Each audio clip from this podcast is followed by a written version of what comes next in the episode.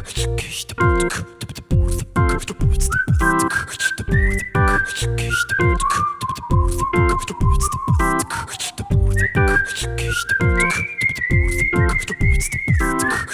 Freunde, herzlich willkommen beim Airball Podcast und ein frohes neues Jahr.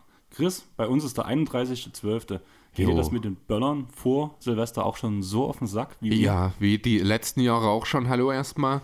Ähm, es ist jedes Jahr dasselbe irgendwie. Ich glaube, ab 28. wird verkauft und noch am selben Tag abends geht die Böllerei los. Auch ganz komisch. Also wirklich über die kompletten Tag und Nacht verteilt. Es ist nicht so, dass du, ich sag mal, Stoßzeiten hast, dass du jetzt mal hast, zehn Minuten, wo irgendwie viel ist, sondern da ist, da kommen ein paar Böller um 10, dann kommt halb elf der nächste und dann wieder wirklich den ganzen Tag immer wieder was.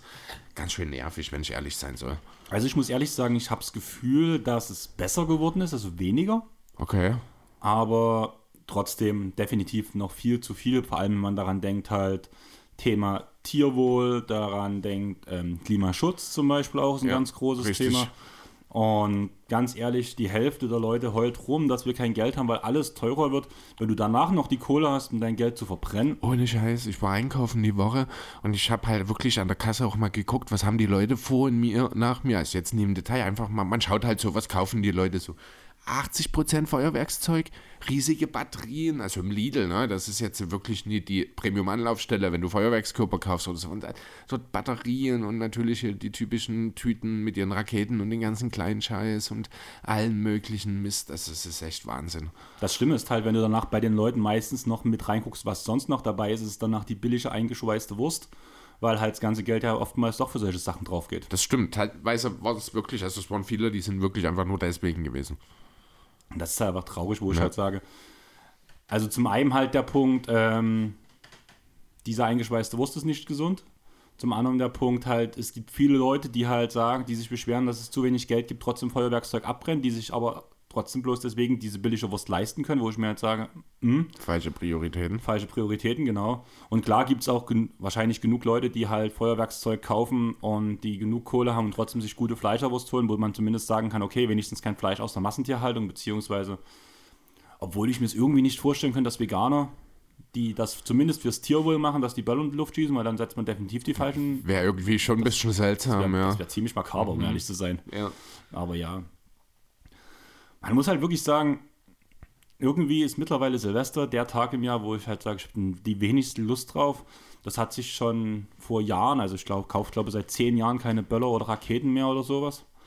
Danach hat sich nochmal mehr manifestiert, diese Einstellung, wo mir halt selber, wo ich mit Tina noch zusammen war und wir unseren Hund Nero hatten, der ja wirklich komplett krachen gegangen ist, wenn mhm. es draußen geknallt hat. Ja, und jetzt, hm, halt immer noch diese Einstellung, bin halt früh wach geworden, ein Böllerknall und halt drei Hunde haben gebellt. Ich musste sofort wieder an die Zeit mit Nero denken, wie er da abgegangen ist, einfach weil er mega Angst hatte. Also einfach den Scheiß verbieten und gut ist. Ich glaube, in Holland wird das doch jetzt gemacht, oder? Das weiß ich tatsächlich nicht, wie das ist. Also ich habe da überhaupt kein Problem damit. Wenn mich nicht alles täuscht, ist ja auch zumindest erstmal grundsätzlich die Gesetzeslage in Deutschland so, dass du hättest ohnehin bisher noch nicht böllern dürfen, weil das nur am 31. erlaubt ist. Da bin ich mir aber nicht ganz sicher. Von mir aus. Das ist so. Ja, also von mir aus gerne komplett streichen. Ich brauche das nicht. Ich habe auch wie du wahrscheinlich schon viele, viele Jahre nichts mehr gekauft. Ich habe eine, eine kleine, äh, weniger angenehme Erinnerung auch an ein Silvester. Da war ich 18 oder 19 oder sowas. Da habe ich auch mal so einen so Pfeifer voll gegens Knie gekriegt von den Idioten, die da gegenüber auf der anderen Straßenseite ihr Zeug abgebrannt haben. Ähm, ja, sind halt auch wirklich auch nicht unbedingt ungefährlich. Man äh, erfährt ja nicht unbedingt grundlos jedes Jahr dann wieder von vollen Notaufnahmen mit Verbrann Verbrennungen und diversen anderen Verletzungen. Ich muss ehrlich sagen, ich feiere es jedes, also was heißt, ich feiere es jedes Mal, ich unterstütze irgendwie diese Aussage, also einfach, weil es, es natürlich äh, übertrieben dargestellt, aber ganz viele, auch zum Beispiel mein Tätowierer, ähm, Till, hat halt auch gepostet, danke nochmal für das Jahr 2022, es gab viele coole Projekte und ich freue mich einfach schon aufs nächste Jahr wieder mal mit euch, an euch zu arbeiten, das hat er geschrieben. Danach kam die Story nochmal mit diesen Einblendungen, danach ploppte bloß so auf, an alle die böllern, ich wünsche euch eine, eine Hand weniger. und ja klar, es ist mega hart dargestellt. Ja, aber man weiß halt, wie man es meint. Ist, genau. Ja. Und das feiere ich solche Aussagen. aber Ja, ähm, Chris, du warst krank die Tage Ja, das ist wohl und wahr. du warst bei den Titans nicht dabei. Ja, war ordentlich was los mit Game Winner und allem drum und dran. Ich habe es dann im Nachhinein noch mal ein bisschen mit nachgeschaut. Ich habe aber während des Spiels tatsächlich geschlafen, deswegen konnte ich es mir nicht anschauen. Jo, da hat der Chase nochmal einen rausgehauen. Zum Geburtstag oder einen Tag davor. Einen Tag davor. Ne? Und hast du dir dieses Play nochmal genau angeguckt? Äh, was meinst du genau? Also ich Chase sein Game Winner. den, ich hab's gesehen, ja. Das war ein Travel. Das war genau, ja stimmt, da habe ich noch, das wollte ich dir noch schreiben. Warum habe ich das dann nicht gemacht? Ich hätte es auch einen Schrittfehler gepfiffen, stimmt. Das war mein erster Gedanke, als ich das gesehen habe, dieser Stepback, da ist ein Dribbelschritt zu viel drin. Stimmt, genau. Kuko hat mir bloß so geschrieben, ähm, ist das aufgefallen, dass es ein Travel war? Und ich, so, Mhm. ich, hab, ich war voller Euphorie und habe es danach auch bloß gerepostet, weil ich danach halt, wie gesagt, auch relativ fertig war. Mhm. Ich habe dir ja gesagt, ich habe zwischen Weihnachten und Neujahr gefühlt jeden Abend nach Familien oder nach Basketball bin ich irgendwie noch doch in noch irgendeinem Club gelandet, bis auf die Christmas Games, aber da war es ja auch, dass es viel zu lange ging. Die letzten zwei Tage hat mein Körper sich danach den Schlaf zurückgeholt. Mhm. Und da kam bloß, er hat auch Chase angeschrieben, deswegen, ähm, somebody called this travel. Und darunter hat bloß Chase geantwortet, somebody, somebody calls this travel, but I'm a fucking monster. I called Game wäre die passende Antwort gewesen. ja, also geiles Ding, also vor allem auch mit der ganzen Geschichte, wie es halt lief. Erstes, also du musst wirklich sagen, erstes Viertel, die Titans komplett scheiße gespielt, muss man ganz ehrlich sagen. Also ging gar nichts. Allgemein ging das ganze Spiel von der Dreierlinie nichts, was ja eigentlich die große Stärke der Titans ist. Ja. Und dann ab dem zweiten Viertel hat man eigentlich sehr, sehr gut gespielt, hätte das Spiel klar dominieren müssen, aber man muss ganz ehrlich sagen, die Schiedsrichterleistung war unter aller Sau. Okay. Also die haben auf beiden Seiten zwar Fehler gemacht, aber wesentlich mehr auf Titans Seite. Klar, vielleicht liegt das auch ein bisschen an der Titans Brille, die man dann hat, aber trotzdem, es war kein schönes Spiel danach am Ende mehr, weil viele Unterbrechungen, das Kampfgericht hat viel Mist gemacht, einem, einem Spieler uns halt das falsche Foul gegeben zum Beispiel, also Okay. danach ähm, statt drei Punkte zwei Punkte gegeben. Es gab die Situation wie bei dem Deutschlandspiel bei der EM, dass ein Freiwurf zu wenig ausgeführt wurde. Okay. Also das war so die Storyline des Spiels, muss man ganz ehrlich sagen. Ja, sehr Dann mit, mit Glück halt irgendwie in die Verlängerung gegangen und danach halt lag man schon mit sechs oder vier Punkten hinten danach und halt nur noch ganz wenig Sekunden zu spielen und danach immer wieder den Ballgewinn gehabt, nach vorne getribbelt und dann kam dieser wilde Wurf von Jace, wo er vorher schon den Ball eigentlich verloren hatte Ja. Und den er dann mit per Dreier zum Sieg. Ja, manchmal braucht es auch solche Geschichten. Am Ende ist es schön, dass wir gewonnen haben, dass wir das Jahr als Titans Family sozusagen positiv, also richtig, richtig gutes Jahr Platz wohlgemerkt, ja. Also Aufstieg und jetzt dieser fantastische One jetzt auch in der Pro A, der wahrscheinlich nicht unbedingt in diesem Umfang erwartet wurde. Du sagst gerade Platz 4, das ist absurd, das ist riesengroß. Muss ich wirklich sagen, richtig geiles Titans-Jahr gewesen. Ja, macht auch Spaß, das Team macht Spaß, die neuen Absolut. Spieler machen Spaß. Und ja, ich würde sagen, War der neue Big Man dabei? ich der bin mir sicher, ob dieser Prise irgendwas. Ja, den Namen habe ich im Boxco gelesen, aber der Jan hatte mir ja was von einem, ich glaube, osteuropäischen Spieler, ich glaube aus dem Baltikum oder sowas. Dann war er noch gesagt. nicht dabei, weil das weil war, der- glaube ich, ein Jugendspieler, der ähm, Mhm. Ja, den einen Eindruck hatte ich auch. Mhm. hatte. Aber Ah, er hat dafür- auch nicht gespielt. Ja, aber dafür war der Captain ja auch wieder fit und hat Und auch ordentlich abgeliefert. Ja, ich dachte am Anfang erst, also er kam von der Bank.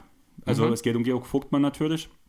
Da hast du ja noch gesagt bei dem letzten Spiel, wo du warst, dass er eingerostet wirkte.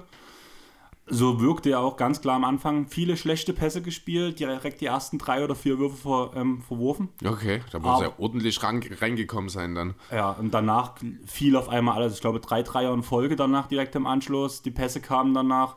Und er hatte auch hart zu kämpfen. Also er wurde immer wieder hart angegriffen unterm Korb. Da war wieder der Punkt Schiedsrichter. Ganz viele Fouls gegen Georg Vogtmann, die nicht gepfiffen wurden. Okay. Und ja, eigentlich hätte, da, hätte man das Spiel, muss ich ehrlich sagen, mit viel mehr Punkten gewinnen müssen. Einfach, weil man am Anfang viele Fehler gemacht hatte, weil dann hätte äh, Münster nie diesen Lauf bekommen. Weil man sie einfach ins Spiel kommen gelassen hat. Und danach gab es halt ganz viele Situationen, wo ich halt wirklich sage, die Schiedsrichter, meine Güte, ähm, bei den Titans habe ich glaube noch nie so eine schlechte Schiedsrichterleistung gesehen. Ich muss da lachen, wo Dodo mir geschrieben hat, der war anscheinend auch in der Halle. Der hat ja gesagt, die Schiedsrichterleistung ist ja fast wie in der NBA. Sehr schön. Aber ja, wenn wir gerade beim Thema NBA sind, würde ich sagen, wir gehen auch mal direkt rein und wir starten mit Malice in the Caesar Arena. Okay, wollen wir nicht noch was anderes machen vorher? Ach stimmt, das wollten wir ja vorher machen. Ja. Hat dein Geschenk NBA-Bezug? Nicht wirklich Meins eigentlich. auch nicht. Okay, Wollen wir es dann am Ende machen? von mir aus. Können wir es auch am Ende machen. Machen wir Bescherung kleinen- am Ende. Haben wir einen kleinen Spoiler. Also wie gesagt, Gut. eigentlich wollten wir ja letzte Woche aber ähm, schon unsere Geschenkeübergaben machen. Da hat es dich aber noch Ausgenockt. Beziehungsweise ich hatte zu dir gesagt zu dem Zeitpunkt, Komm bitte nicht vorbei. ne? Ja, ist ja richtig, genau. Und ja, jetzt sitzen wir uns gegenüber, haben die Geschenke auch jeweils dastehen. Ach komm, scheiß drauf. Wir sind eh noch ein bisschen oft da. Wir machen jetzt die Geschenke und danach geht's los mit Madison dann. the Caesar Arena. Alles klar, dann machen wir das so. Ich Dann, habe mir wieder Mühe gegeben und hab's eingepackt. jo, und ich denke mir, ich benutze einfach die Papiertüten, Geschenktüten, die ich eh schon habe. Dann muss Die du ich geschenkt bekommen hast dieses Jahr. Richtig, also ich rotiere mit Geschenk, also tatsächlich rotiere ich mit Geschenktüten eigentlich jährlich. Ähm, also verschenke immer dieselben. Das hat aber zuletzt nicht so gut geklappt. Deswegen habe ich meinen Vorrat bei meiner Mutter jetzt über Weihnachten aufgestockt und ich muss sagen, meine Mutter hat zwei große Geschenktüten voller Geschenktüten. So, ja, jetzt guckst du schon ganz fragend, was hast du jetzt hier in der Hand? Es ist ein Spiel, es nennt sich Suspicious. Ich hätte es schon gar nicht aussprechen können. Ja, ist äh, eine ziemlich eigentlich coole Idee. Das geht darum, jeder kriegt so eine kleine Karte und bekommt ein Codewort. Alle bekommen dasselbe Codewort mit Ausnahme von einem. Keiner weiß aber, wer das falsche Codewort hat. Und du musst dann dein Codewort anhand von zwei Sachen beschreiben.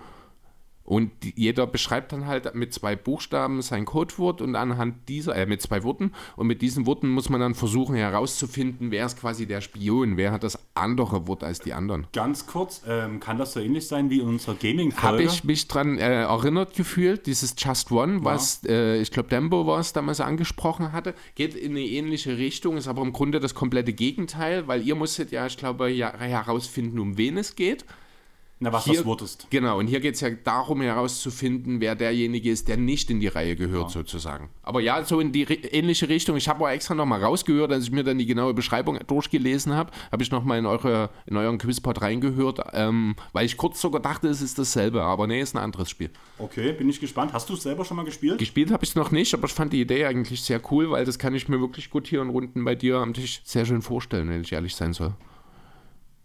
Vor allem mit acht Leuten. Ja, eben, Also, deswegen. ja. Das war mir auch wichtig, dass es halt für ein paar mehr Leute auch geeignet ist. Die meisten Runden beim, oder meisten Spiele, die wir haben, sind bis sechs Leute und danach haben wir uns selber Ersatzkarten gebastelt, dass wir Mhm. das mit mehr Leuten spielen können. Und mit acht Leuten ist auf jeden Fall schon mal eine Stufe mehr. Danke ich dir auf jeden Fall. Ich würde sagen, ich packe weiter aus. Ja, Eine, bisschen was ist noch dabei. eine vegane Tafel Brownie-Schokolade. Brown-Schokolade. Ähm, auf jeden Fall von Way, Way Happy. Die sind eigentlich immer ziemlich geil. Ich weiß nicht, ob du die Marke Das schon... hast du mir mal gesagt, deswegen. Danke dafür auf jeden Fall. Und ich hasse dich jetzt schon dafür, weil ich habe eine Fußballbinde bekommen. Ja, aber guck erst mal drauf. Ich fand's äh, sehr schön eigentlich. Ich habe seit Anfang der WM, als es hieß, diese Binde, es ist eine One Love Kapitänsbinde, ähm, seit es heißt, die wird nicht getragen, gucke ich im Internet, dass ich irgendwo so Ding rankriege. Es hat ewig nicht geklappt und damit ein bisschen Glück tatsächlich, ich habe für mich selber auch noch eine bestellt, äh, sind sie sogar vor Weihnachten noch angekommen. Ähm, ja, danke ich dir auf jeden Fall auch dafür. Allerdings muss ich auch ehrlich sagen, auch ohne dass ich jetzt nicht enttäuschen will, das sind halt nicht die Original ähm, Natürlich nicht, ne? Humanity, Humanity ähm, Regenbogenfarben, Ja. weshalb sich André Hermann damals auch schon extrem über diese Binde aufgehört Mhm. hat, äh, aufgeregt hat. Aber Darum sag, geht's mir es nicht. geht Das- um die es ging- Message genau. und deswegen finde ich es trotzdem cool und jetzt bin ich gespannt, wenn du dein Geschenk ausgepackt hast. Jo, auf jeden Fall. Ich weiß nicht, ob er es hört. Es klappert ganz schön drin. Viele Einzelteile, viele Kleinteile wahrscheinlich. Ich dachte mir, wenn du jetzt immer krank sein möchtest, dann brauchst du was zu tun. Ja, ich sehe, ich habe schon die Idee, worum es äh, geht, wenn ich so diese gelbe Seite sehe von der Verpackung. Dann habe ich einen BVB Lego Mannschaftsbus bekommen. Na, das ist ja mal richtig geil. Herrlich, den kann ich dann direkt mit neben das Stadion stellen, was ich letztes Jahr oder vor zwei Jahren von dir ich, das ist gekriegt auf habe. jeden Fall schon länger her, weil ich habe so überlegt, letztes Jahr hast du ähm, das Spiel bekommen, Stimmt. Marvel-Spiel. Ja. Das Jahr davor hast du irgendeinen Philly-Stuff bekommen. War das ich glaube, das die Mütze. Buch? Die Mütze oder das Die, Buch. das, die Mütze war Geburtstag. Dann war das Buch. äh, Ist Jahr okay, dann ist es vielleicht halt schon. drei Jahre. Stimmt. Mir ging halt echt die, die Ideen so langsam aus. Es ist echt nicht so einfach gewesen. Ich habe auch um das, also ich war mir relativ früh sicher, ich will irgendwie so in Richtung Gesellschaftsspiele was für dich machen, weil ich weiß, das klappt immer bei dir. Und dann googelt man ein bisschen und dann weiß man ja aber zum einen nicht so richtig, was hat er denn da? Und zum anderen weiß man eben auch nicht so richtig, funktionieren die Spiele dann auch wirklich, wenn man die nur in der Theorie gesehen hat. Und die Auswahl an sich, also ich habe dort echt, also in dem, ich wollte jetzt keine 50, 60, 70 Euro dafür ausgeben, ne? ähm, in dem Kontext war es dann gar nicht so einfach. Es ist wirklich am Ende per Ausschlussprinzip nur dieses eine übrig geblieben. Okay. Also ich habe auch, ein, also das liegt tatsächlich noch bei mir, weil ich Miri noch nicht gesehen habe. Die hat von mir ähm, das WG-Würfelspiel von Marco Kling bekommen, wo du auswirfst, also wo man, wo es eher darum geht, es ist schon ein richtiges Spiel, aber die, was du dort auswirbelst, das gibt dir verschiedene Punkte und da geht es halt darum, du musst ähm, den Müll aufräumen oder du musst das und das machen und sowas. Eigentlich ganz Okay. lustig. Und ich habe auch selber ein Gesellschaftsspiel noch bekommen, das was dort steht, voll auf die 18. Ja, das, das hab, ist neue, mir schon das aufgefallen. neueste Spiel von Marco Wickling. Ja, okay. Was, worum geht's da? Habe ich mir noch nicht angeguckt. Also auf jeden Fall ist das das komplett crazy Spiel, so wurde es angekündigt hinten drauf, weil du spielst sowohl mit Karten, sprich wie bei Halt mal kurz, dann hast du Würfel dabei, wie bei ähm, dem WG-Würfelspiel, dann musst du Sachen zusammenrechnen, wie bei einem anderen Spiel und Sachen zuordnen, wie bei Games, Game of Quotes. Okay. Also das kombiniert, das kombiniert gefühlt alle Spiele, die Marco Wickling bis jetzt rausgebracht hat. Alles klar. Klingt ja, als ob man auch Spieler machen, wenn wir aus LA wieder zurück sind. Ja, also ist sowieso in die Richtung geplant. Allerdings muss ich auch ehrlich sagen, ich hatte es ja schon angekündigt, ähm, Vanessa hat große Augen bekommen. Hagrid-Karten Ja. sind da und sie ist Feuer und Flamme. Danach fahren wir ja noch zusammen im Februar nach Berlin. Mhm. Du Stimmt. Da war noch was. jeden Tag NDA Live-Show. Ja, genau. Danach. Das ist auch schon im Februar. Ja, Krass. das habe ich gar nicht mehr auf dem Schirm Also jetzt, bei mir ist gerade wirklich der Punkt, Ja. so bis Ende Februar bin ich eigentlich so krass ausgebucht, dass halt eigentlich nicht viel geht. Aber wenn wir jetzt LA angesprochen haben, ich würde sagen, wir gehen trotzdem erstmal, weil wir so angekündigt haben, gerade in Medals of Caesar, in der Caesar Arena. Jo, genau. Lass uns ein bisschen NBA besprechen. Genau. Weil 16 Minuten erstmal off-topic mal wieder. Ist doch okay. Hat, war zumindest Basketball-Relevanz dabei. Jo. Ja, also ich würde sagen, alle, wir kennen alle die Szene. Mo checkt Killian Hayes in die Bank. Danach kommt Hamidou Diallo. Boah, das war gerade ein richtiger Zungenbrecher. Hamidou Diallo. Schubst Mo, blöd gesagt, hinterher in die Bank. In der Zeit ist Killian Hayes schon wieder aufgestanden und schlägt Richtung Nacken von Mo, den er auch trifft. Man sieht danach, wie Isaiah Stewart ihn so leicht auffängt. Man muss auch ehrlich sagen, dort Props an, an Stewart, weil gerade so ein Heiß, Heißsprung, wie wir es letzte Saison noch gesehen haben, dass der derjenige ist, der ihn auch den Arm hält, sofort festhält, damit halt nichts passiert. Und man sieht halt, wie in der Zeit Mo halt ausgenockt ist und ohnmächtig wird. Ja. Wie hast du es erstmal gesehen? Erstmal bloß jetzt bis zu dem Punkt. Ja, war, war schon eine krasse Szene. Also ich habe es dann halt so am, nicht live gesehen, sondern am nächsten Tag dann mir die ganze Szene nochmal angeschaut. Das war erstmal unheimlich unübersichtlich. Ich habe es zwei, dreimal sehen müssen, um wirklich nachzuvollziehen, was wirklich passiert ist. Ähm, ja, es sind natürlich keine schönen Szenen, sollte nicht passieren, ist halt aber in der Leidenschaft des, Fuß, äh, des Fußballs, sage ich schon, des Sports äh, leider so, dass dann halt sehr schnell die Reaktionen auch schnell drüber sind. Also Hayes hat dort sicher nicht besonders cool reagiert, indem er Wagner direkt eine verpasst.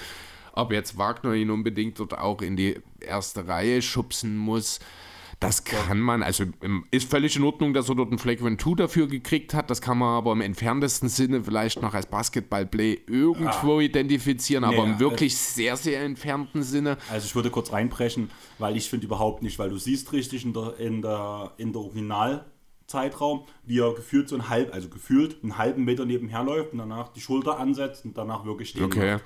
Also ich finde schon, dass das ein, also ganz klar eine Sperre von her, hinter sich herziehen musste. Okay, ja, trotzdem ist natürlich das, was Hayes danach macht, das, äh, Das ist alles ist dann völlig über sämtliche Grenzen hinweg. Ja, Im Anschluss Ansonsten- kamen halt ganz viele Spieler, die sich nicht im Spiel befanden. ja Magic-Spieler, die von der Bank kamen und direkt Genau. sich noch mit eingemischt haben, quasi, ja. Und es gab halt eine Rudelbildung. Ja, also man muss vielleicht dazu, das Ganze ist vor der Pistonsbank passiert. Genau. Das ist noch wichtig in dem Kontext, genau.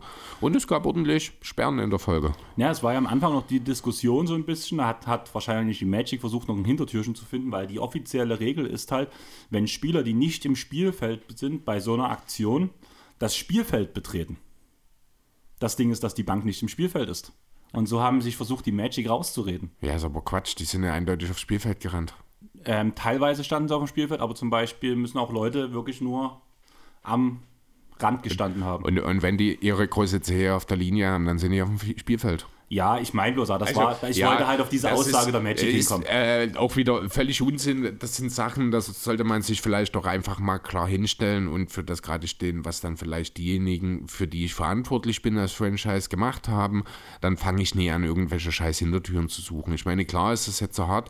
Äh, Wagner hat Spielesperre gekriegt. Acht Spieler der Magic haben wegen diesem Verlassen der Bank quasi alle nochmal Einspielsperre gekriegt. Ich will es ja ganz kurz zusammennehmen. Killian Hayes hat drei Spiele bekommen, Ja. Mo hat zwei Spiele bekommen. Franz Wagner, Cole Anthony, Archie Hampton, Gary Harris, Kevin Harris, Admiral Schofield, Mo Bamba und Wendell Carter Jr. sind für ein Spiel gesperrt worden. Einfach, wenn alle mit einmal gesperrt werden, wäre das Problem, dass die Magic nicht spielfähig werden Ja. und deswegen wird es auf zwei Spiele gestaffelt. Meine Frage an dich, wäre nicht noch der Schubser von Hamidou Diallo eigentlich auch eine Suspension wert gewesen? Also klar, er hat sein Diallo Doppel-T hat ein Spiel. Ach so, ja, ach so, der hat dieses eine Spiel wahrscheinlich durch dieses Doppeltechnical, stimmt, genau. Ähm, weiß das ich ja auch nicht, Punkt- wie das geht, ob das rein technisch möglich ist, rein, also regeltechnisch dann dort noch was zu machen, weil ein Double Technical ist sowas wie eine gelb-rote Karte im Fußball, würde ich behaupten Mhm. wollen. Und das ist nun mal ein Spielsperre in der Konsequenz. Das kannst du im Fußball auch nicht verändern. Okay, weil weißt du, um was es geht? Weil diese Aktion Man hätte ihm durchaus ein zweites geben können. Genau. Ja, das ganz blöd gesagt, wenn Diallo Wagner nicht schubst, da war er ja noch, war Wagner ja noch auf dem Blick zum Spielfeld, dann wäre der Schlag von Hayes vielleicht nicht so gekommen. hätte ja vielleicht zumindest sich vorbereiten, wäre besser Genau. vorbereitet, wäre nicht so zusammengesackt. Das stimmt. Insgesamt finde ich, hat die NBA hier aber auch wieder nicht besonders sich mit Ruhm bekleckert, denn das ist so eine Situation, da musst du härter durchgreifen. Da wären wir aber halt wieder bei dem Punkt, den wir schon ein paar Mal, ich wusste, dass wir genau an diesem Punkt Ja. jetzt wieder kommen bei unserer Diskussion. Ich gebe dir im Groben und Ganzen komplett recht. Man müsste höhere Strafen ausrechnen, also das sollte man halt im Großen und Ganzen tun und danach kommt wieder der Punkt. Ich weiß noch damals, wo wir genau über sowas geredet haben, da habe ich wieder meine Suits-Analogie gebracht. Es gibt immer Präzedenzfälle und solange diese Präzedenzfälle bestehen, kann man halt auch ähm, Ja, das ist richtig. Vergleichssachen ähm, Sachen ransehen. Und wenn ich zum Beispiel drüber nachdenke, dieser Schlag jetzt gegen Mo Wagner, der ist, würde ich sagen, ungefähr gleichzusetzen, wie zum Beispiel, wo Rondo seinen Finger in das Auge von Chris Paul stecken wollte. Weil das halt genau dieselben Konsequenzen haben könnte. Also bei Paul halt im Endeffekt blind, wenn das trifft, wenn du es wirklich triffst.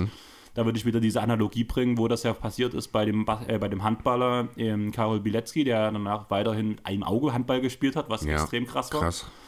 Aber ja, da wäre ich vielleicht genau wieder bei dem Punkt Präzedenzfälle und man hat halt leider Was hat Rondo damals gekriegt? drei Spiele. Drei- Ja, aber das ist, das ist das Problem, wenn du Präzedenzfälle hast, die aus einer anderen Zeit sind. Ja, was ist eine andere Zeit? Das ist ja gar nicht so lange her. Es ist, ja, und, ja, aber wo kommt denn dieser Wondo, äh, diese Wondo-Bestrafung her? Aus einem Präzedenzfall von weiter Genau. vorher. Ne? Das Genau. ist ja das. Im Endeffekt, jede Entscheidung, die mit einem Präzedenzfall aufgebaut ist, baut auf einem anderen Präzedenzfall auf. Äh, Die NBA entscheidet hier momentan auf Basis von 80er Jahre. Präzedenzfällen teilweise, wie hier Strafen. Das funktioniert nie, Aber- nee, ganz kurz noch, nicht für das Image, was die NBA sich aufbauen will. Dann kannst du so fahrlässig, sage ich jetzt mal, nicht die Strafen für eine, ich sage jetzt mal ganz deutlich Schlägerei und mindestens das, was Killian Hayes gemacht hat, ist eine Schlägerei, ähm, dann ist das viel zu wenig für mich. Ich würde sogar nicht mal sagen, dass ich würde sogar sagen, das ist ein Angriff. Einfach weil es Ja. ist ja im Endeffekt nicht in der Das ist Schlägerei eine Tätigkeit. geendet. Ist eine also, Tätigkeit. Ja, also rein äh, rechtlich wäre Mo Wagner auch in der Lage, ihn jetzt dafür wegen. Vorklagen. Ja. Auf was ich halt raus will, ich glaube dafür, dass man diese Präzedenzfälle im Endeffekt abschafft, muss ein Nullstrich gezogen werden. Ich glaube, das kann man nur in Tarifverhandlungen zum Beispiel machen, könnte ich mir gut vorstellen. Wenn man dort eine Tarifverhandlung reinsetzt, musst neue ja. Regelrechte, äh, neue Strafenregelungen eingeführt werden. Das könnte ich mir möglich. gut vorstellen. Ja, das könnte sein. Anders wird es wahrscheinlich nicht funktionieren. Ähm, ja, viel mehr will ich gar nicht unbedingt dazu sagen. Das ist jetzt so, also vielleicht noch ganz kurz die Aufteilung der Sperren. Wie gesagt, du hast angesprochen, damit die Magic wenigstens immer weiter acht Spieler stellen können, wurde es aufgeteilt. So ist es so, dass Mo Wagner, Cole Anthony, Carter Hampton, Bamba und Hervis. Ich weiß nicht, welcher Hervis. Das stand leider nicht da. Die haben zweimal von Hervis geredet. Ich weiß nicht, ob Gary oder Kevin, welcher von wo dazugehört. Darf ich was ganz Peinliches sagen? Aha. Ich habe vor, bevor ich den Namen gelesen habe, noch nie was von Kevin Ich Harris auch nicht. gehört. Okay, danke. Ähm, genau, also Mo Wagner, Anthony Carter, Hampton, Bamba und einer der Herves fehlen jetzt gegen Washington oder haben jetzt die Nacht gegen Washington, ich glaube, gefehlt. War das jetzt diese Nacht? Ich weiß es gar nicht genau. Äh, Mo fehlt natürlich noch ein weiteres Spiel. Franz Emmanuel Schofield und der andere Herves fehlen in dem Spiel danach. Okay. Dann würde ich sagen, wir haben in unserem Vorgespräch über ein Geburtstagskind geredet. Mhm. Du hast ja gesagt, Shades Adams hat an dem Tag vor seinem Geburtstag den Game Winner getroffen. Ja. LeBron James hat eine Gala abgeliefert an seinem Geburtstag letzte Nacht. Ja, und mal wieder was Historisches geleistet. Also, was waren es? 47 Punkte, ich glaube, ne? 47 Punkte, 10 Rebounds, 9 Assists. Ja, Nur und- zwei Spieler haben mehr Punkte in dem Alter gemacht als LeBron James? Weißt du, welche zwei Spieler das sind? Äh, wenn du sie mir sagst, bin ich mir sicher, weiß ich es dann auch wieder, zumindest einen von beiden, aber mir fällt es jetzt gerade Dann sag den tatsächlich. ersten. Das eine muss eigentlich, muss das Karl Malone gewesen sein? Nein. Nee? Dann weiß ich es gerade, sag mal an. Jamal Crawford. Oh, ja, stimmt, sein 50-Punkte-Spiel, ja. Oh, interessant, du bist sehr nah dran. Eigentlich war meine Frage dann gewesen, wie viele Punkte es Ich glaube, es waren. waren 1 oder 53, wenn mich nicht alles täuscht. 51, Ja. genau.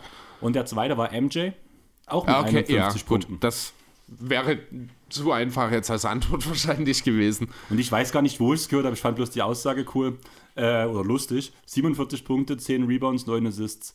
Ähm, ganz ehrlich, washed King, oder? Ähm, jeder andere Random Player würde in dem Alter mindestens ein Triple-Double auflegen. Ja, mit, mit 50 Punkten. Also, da, also da ist schon auch, man merkt schon, LeBron ist einfach nicht auf dem Niveau von Luca. Da hat er noch einiges zu tun, um dorthin zu kommen. Äh, ansonsten aber, was ich viel wichtiger finde als die 47 Punkte in dem Alter, ist einfach die Tatsache, dass er damit Kareem abgelöst hat als NBA All-Time Topscorer. Oh fuck, das ging völlig an mir vorbei. Das ist das, was ich noch zufällig nämlich heute mitgekriegt habe. Weniger, also die 47 Punkte habe ich gelesen, die 10 und 9 dazu, das hätte ich zum Beispiel dir gar nicht mehr sagen können. Aber wenn mich nicht alles täuscht, habe ich in dem Zusammenhang gesehen, dass damit LeBron Kareem abgelöst hat. Also ich hätte gedacht, wo wir letztens noch drüber geredet haben, dass das noch lange nicht reicht. Das dachte ich eigentlich auch. Ich mache es mir gerade mal auf. Also das muss auf jeden Fall gegenchecken, weil ich hatte noch letztens durchgerechnet, wie viele Spiele noch sind, bis wir in LA sind, ob das in LA, LA passieren kann und dachte, nein, das wird nichts. Okay. Und deswegen kann ich mir es jetzt nicht anderthalb Wochen vorher vorstellen. Also es kann durchaus, ich gebe dir grundsätzlich recht, ich war im ersten Moment, dachte ich mir auch, Mensch, das ist aber früh, aber ich hatte es irgendwo gelesen, ich gucke gerade. ganz ehrlich, Social Media wäre doch überflutet gewesen damit. Wahrscheinlich, ne? Und ich habe nichts gesehen. Also, da hätte es ja wenigstens einen Spox-Artikel gegeben und den Spox-Artikel gab es nicht. Nee, Weil stimmt. den habe ich vor uns geguckt. Nee, das scheint tatsächlich so zu sein. NBA All-Time Scorer. NBA.com. Nee, es sind noch ungefähr 400 Punkte oder 500, oder? 38.387 Kareem, 37.860 von LeBron. Also so 500 Punkte ungefähr noch. Und deswegen wird es auch in Ja, LA nicht also wird es passieren. auch, aber wahrscheinlich noch in dieser Saison. Ja. Genau, weil das war halt der Punkt, wo Ja. ich mir noch überlegt hatte, vielleicht passiert es, wenn wir da sind, aber leider nicht. Da habe ich da wahrscheinlich irgendwo eine Info ein bisschen durcheinander gebracht. Ja, denke ich mal auch. Aber ja, man muss ehrlich sagen, LeBron wollte an seinem Geburtstag nicht verlieren. Man muss halt ehrlich sagen, Davis ist immer noch verletzt. Und nach einem mäßigen ersten Viertel hat er nach LeBron im zweiten Viertel 32 an 39 Punkte ähm, direkt oder also äh, direkt erzielt oder war direkt beteiligt. Aber wäre das Spiel mit einem vollen Hawks-Quarter genauso gut ausgegangen. Man muss ja ehrlich sagen, Hunter ist jetzt verletzt wieder, da steht auch direkt auf der Injury-List. Capella war out. Young spielt davon derzeit jedes Spiel. Der ist zwar dabei, aber er steht vor jedem Spiel Day-to-Day und wird danach kurz davor geklärt. Wie viel da wirklich. Ich kann mir nicht vorstellen, dass das halt einfach so aufgrund, weil er fit ist und die wollen den Gegner verwirren, wird ja nicht passieren, oder? Keine Ahnung, ich weiß es nicht. Wird schon irgendwas sein, aber was genau dahinter steckt bei Jan, kann ich auch nicht sagen. Ist jetzt auch nicht so, dass er bisher in dieser Saison so sehr positiv von sich hat sprechen lassen können.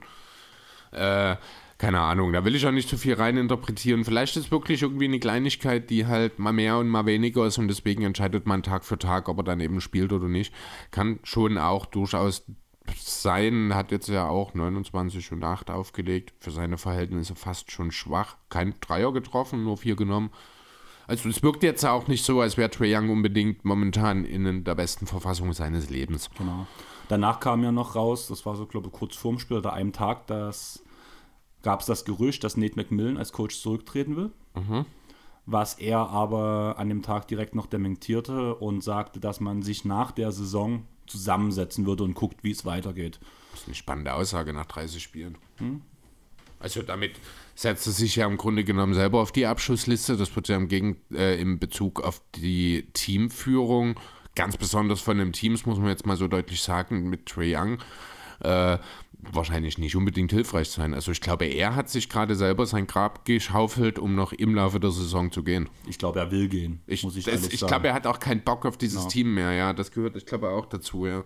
Und daran wird halt Trae Young schuld sein, so wie es bis jetzt halt wirkt. Es wirkt so. Also ich will, äh, grundsätzlich gebe ich dir recht, Trae Young scheint das große Problem hier aktuell zu sein. Ich will aber deswegen nicht schon Collins von aller Schuld in der Vergangenheit freiräumen. Ich denke, er wird schon trotzdem immer noch auch kein ganz unkomplizierter Typ sein.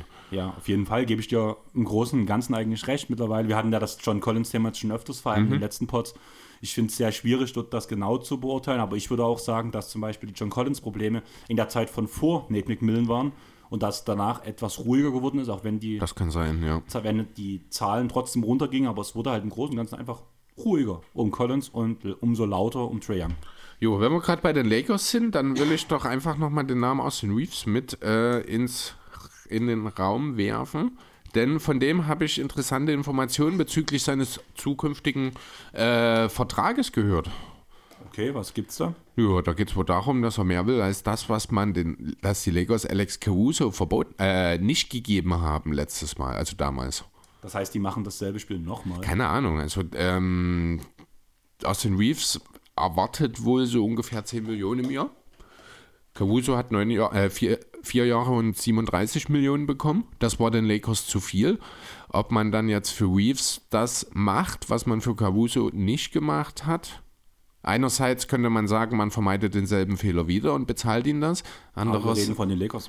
andererseits ist die Frage, ist Austin Reeves mehr wert, als es Alex Caruso ist? Da habe ich auch meine Zweifel dran, wenn ich ehrlich sein soll. Schwierige Situation. Bin ein Riesenfan von Austin Reeves, muss ich sagen. Ja, da- das mag sein, aber ist er wichtiger im Kontext, als es ein Caruso gewesen wäre oder als es ein Caruso äh, für ein Team sein kann? Ich finde schon, Caruso ist der äh, wichtigere Spieler, wenn fit. Ähm, ja, gebe ich dir den Punkt. Das Ding ist halt auch bei Lakers-Zeiten, würde ich sagen, war doch Caruso ab und zu trotzdem verletzt, Ja, wo Austin Reeves eigentlich durchspielt. Und im Mannschaftskontext von Caruso, seinem Team, zu dem Mannschaftskontext von Reeves, seinem Lakers-Team jetzt, ist Reeves auf jeden Fall der wertvollere Spieler, weil es einfach wenige Spieler gibt, die so Okay, gut ins ja. Konstrukt passen, sage ich mal so. Na, aber wenn du beide hättest bei den Lakers, für wen von beiden würdest du dich entscheiden? Dann würde ich mich für Caruso Ja, entscheiden. darauf will Ja? ich hinaus letzten Aber du weißt auch, was Ich weiß, was du meinst, ist. ja. Also er hat den längeren Hebel als Caruso, würde ich mal so sagen. Ja, wobei man jetzt rückblickend wahrscheinlich schon der Meinung ist, dass Caruso hätte den längeren Hebel haben sollen damals. Ja, Aber es hat halt keiner so wahrgenommen. Da, naja, gut. Ja, nee, das fiel mir jetzt nur gerade ein zu den Lakers, weil wir gerade dazu waren, dass halt dort äh, Austin Reeves wohl ja auch sehr spannende Vertragsverhandlungen vor sich sieht. ja. Ich würde sagen, wir waren halt gerade vor Reeves bei der LeBron-Gala, deswegen würde ich sagen, springen wir direkt weiter auf den 28.12. zur Doncic-Gala gegen die Knicks. Hm. Die Mavs lagen 9 Punkte hinten, 33 Sekunden vor Schluss. Und Doncic hat, beziehungsweise Doncic und die Mavs haben mit einem 12 zu 3 Run, wo Doncic den letzten Freiwurf auf den Ring setzte, sich selbst einen Offensivrebound holte und danach den Ball versenkte und die damit in Overtime brachte. Völlig unmöglich. Wie, dat, wie dieser Wurf reingehen konnte. Also da haben ja, ich glaube, fünf andere Spieler vorher die Hand am Ball gehabt, bevor der irgendwie doch noch in, den, in die Traube hereinspringt, ein Doncic in die Hände fällt. Völlig unklar, wie er den machen konnte. Ja, auf jeden Fall. Danach ging es halt in Overtime weiter. Ähm, die Mavs gewannen die Overtime 11 zu 6. Doncic setzt am Ende des Spiels 60 Punkte bei 37 Wurfversuchen plus 16 von 22 Freiwürfen, 21 Rebounds, 10 Assists. Das ist der einzige Spieler in der NBA mit einem 60-Punkte-Triple-Double mit, Mit einem 60, 20. 20 Triple-Double, genau. Genau. Die 60 Punkte sind gleichzeitig noch Franchise-Rekord. Hat niemand bis jetzt bei den Mavs geschafft. Ja. Und ja, Doncic seine Aussage nach dem Spiel. Ich brauche erstmal ein Erholungsbier. Genau. Ja, absurd, was er abliefert, aber auch absurd, wie wichtig das ist, dass er das eben auch immer wieder abliefert. Also ich finde es mittlerweile fast schon leidig, über die Mavs zu reden, weil es, es gibt nichts, was wir nicht schon gesagt haben. Doncic ist außergewöhnlich, er zeigt uns jede Woche erneut, wie außergewöhnlich er ist. Natürlich kann man jedes Mal wieder was Neues sagen über ihn. Es ist 60, 21, 10, ist einfach absurd. Ne? Aber die, Lake, äh, die Lakers, sage ich, die Mavs sind halt ohne ihn eine Katastrophe. Und äh, auch in Sachen MVP-Voting wird das für ihn ein riesengroßes Problem werden. Ähm, Hast du das Spiel gesehen oder hast du das Spiel nicht gesehen? gesehen habe ich es nie, nee. Hast du mal auf ähm, reingeguckt, was so ein bisschen ringsum los war? Was meinst du? Brunson hat gar nicht gespielt.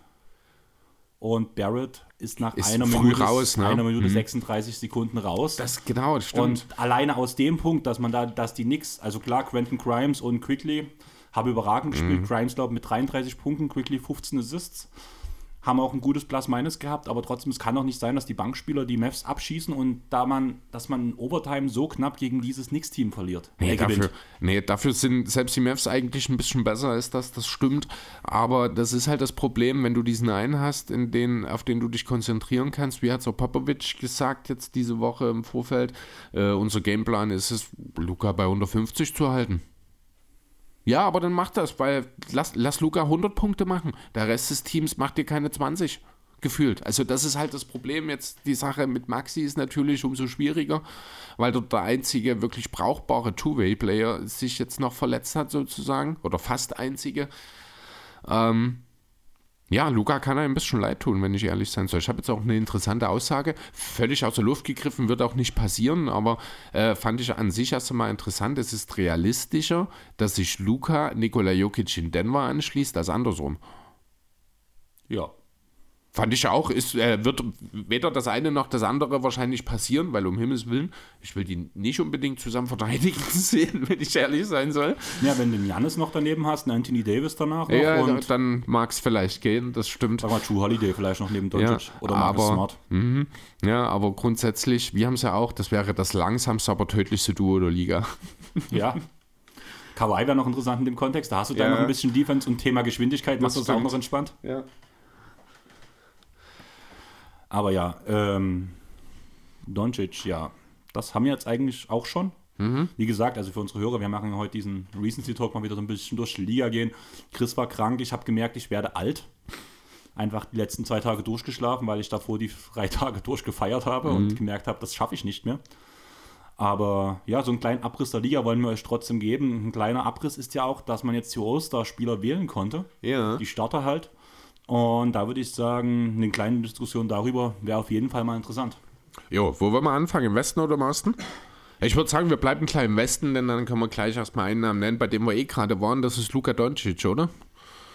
Ja. Machen wir, genau. Also, wir Ich muss haben. bloß kurz aufmachen bei mir. Ja, genau. Also wir haben jetzt nur die Starter gemacht, unsere Top 5 sozusagen, zwei Backcourts, äh, drei Frontcourt-Spieler, ganz klassisch nach dem All-Star-System. Wie gesagt, mein erster Guard, Luka Doncic, ist wahrscheinlich völlig ohne Diskussion. 33 Punkte, 8 Rebounds, 8,5 Assists. Er ist zusammen mit Embiid der Topscorer der Liga. Ähm, ist auf Career High unterwegs in sämtlichen Quoten, über 50% aus dem Feld, hat Luca noch nie geschafft, 35,5% Dreierquote, das ist, ich glaube auch Career High, was nicht so schlecht ist, wenn man bedenkt, was für Würfe Luca nimmt. Macht ein True-Shooting von 61,7, das ist schon sehr, sehr stark. Äh, er hat die zweithöchste Usage der Liga. Die Mavs sind offensiv mit ihm auf dem Feld um 16,6 Punkte auf 100 Possessions besser als ohne ihn. Alleine diese Zahl sagt eigentlich schon alles aus. Nennenswerte Spiele, du hast erwähnt, kurz nach Weihnachten 60, 21, 10 gegen die Knicks, 31, 16, 10 gegen OKC Ende Oktober, 41, 11 und 14 gegen Brooklyn, zwei Tage vor dem Spiel gegen OKC. Also es ist wirklich absurd. Auch nach seinem 60-Punkte-Triple-Double hat er, ich glaube, auch direkt nochmal ein 35-Punkte-Triple-Double nachgelegt. Ja, deswegen völlig unangefochten und absolut ohne Diskussion. Erster Star aus der im Westen, Luka Doncic. Wobei man halt wirklich sagen muss, wenn man es genau nimmt, dass es schon schwierig ist, jemanden, also bei der MVP-Wahl ist trotzdem Doncic nicht ganz vorne, auch wenn das Kia MVP-Ladder ihn als Nummer 1 sieht. Ich würde ihn momentan nicht zum MVP wählen, Nö, einfach weil Platz nicht. 6 im Westen. Ja. Und da wären wir genau bei dem Punkt, was du vorhin schon angesprochen hast, dass das Team ihn wahrscheinlich einen MVP versauen wird. Mhm. Und mein zweiter Guard hat da bessere Chancen, aber ist bei weitem auch nicht in, in dem Ladder sehr weit oben. Und das, ist bei mir. mit Sicherheit abweichend. Wer ist es bei dir? Ich habe Damien Lillard hier stehen. Du hast bestimmt Jamorant. Ich habe Jamorant. Ja, das sind auch die beiden, über die ich nachgedacht habe. Es gäbe auch noch Devin Booker, über den man nachdenken könnte. Der hat sich jetzt mit seiner Verletzung ein kleines bisschen auch selbst verabschiedet, wäre aber auch, wenn fit, nur die vierte Wahl bei meinen Guards gewesen. Das muss ich ganz deutlich sagen.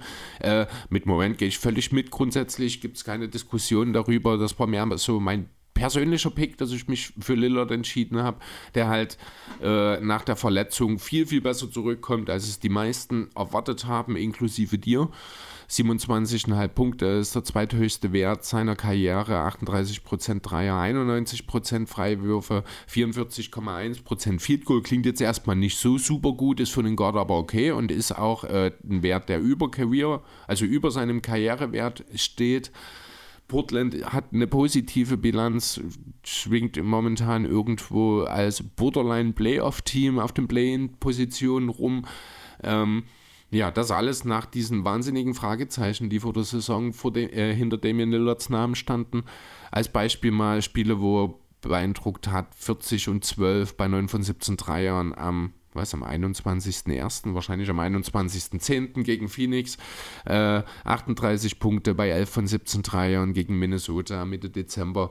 Äh, zeigen auch genau, er hat es, ich glaube, diese oder letzte Woche auch selbst gesagt, wenn es darum geht, Dreier, lange Dreier und schwere Dreier zu schießen, dann bin ich nach Steph Curry gleich der Nächste in der Liste. Finde ich aber gut, dass er es selber so sagt, nach Steph Curry, weil hat das ist nicht selbstverständlich, ja. dass es ein Lillard sagen muss. Genau, und er hat aber auch absolut recht. Da fällt mir jetzt gerade noch ein Name ein. Steph Curry könnte man natürlich auch hier wählen, habe ich auch wegen einer Verletzung rausgelassen. Genau. Ähm, ja, genau, aber bei mir ist es dem Lillard. Am Ende verstehe ich total jeden, der Chamorant wählt. Ich habe mich hier einfach persönlich dafür entschieden, weil ich kein großer Fan momentan von dem Typen Chamorant bin. Das haben wir äh, vor kurzem auch erst ein bisschen auseinandergenommen. Deswegen Damien Lillard hier. Bei mir ist halt Ja, weil der Mann steht halt mit 21-13 auf Platz 3 im Westen, was auch niemand erwartet hätte. Ist wieder überraschend, das Team überzeugt auf ganzer Linie, muss man wieder sagen. Das tiefste, oder eins der tiefsten Team der Liga, eh, je nachdem, wer ausfällt. Bane hat jetzt schon eine ganze Weile gefehlt, was mhm. ja Nummer 2 bzw. Nummer 3 Option ist, je nachdem, wen man besser sieht, Jaron Jackson Jr. oder Bane. Ja.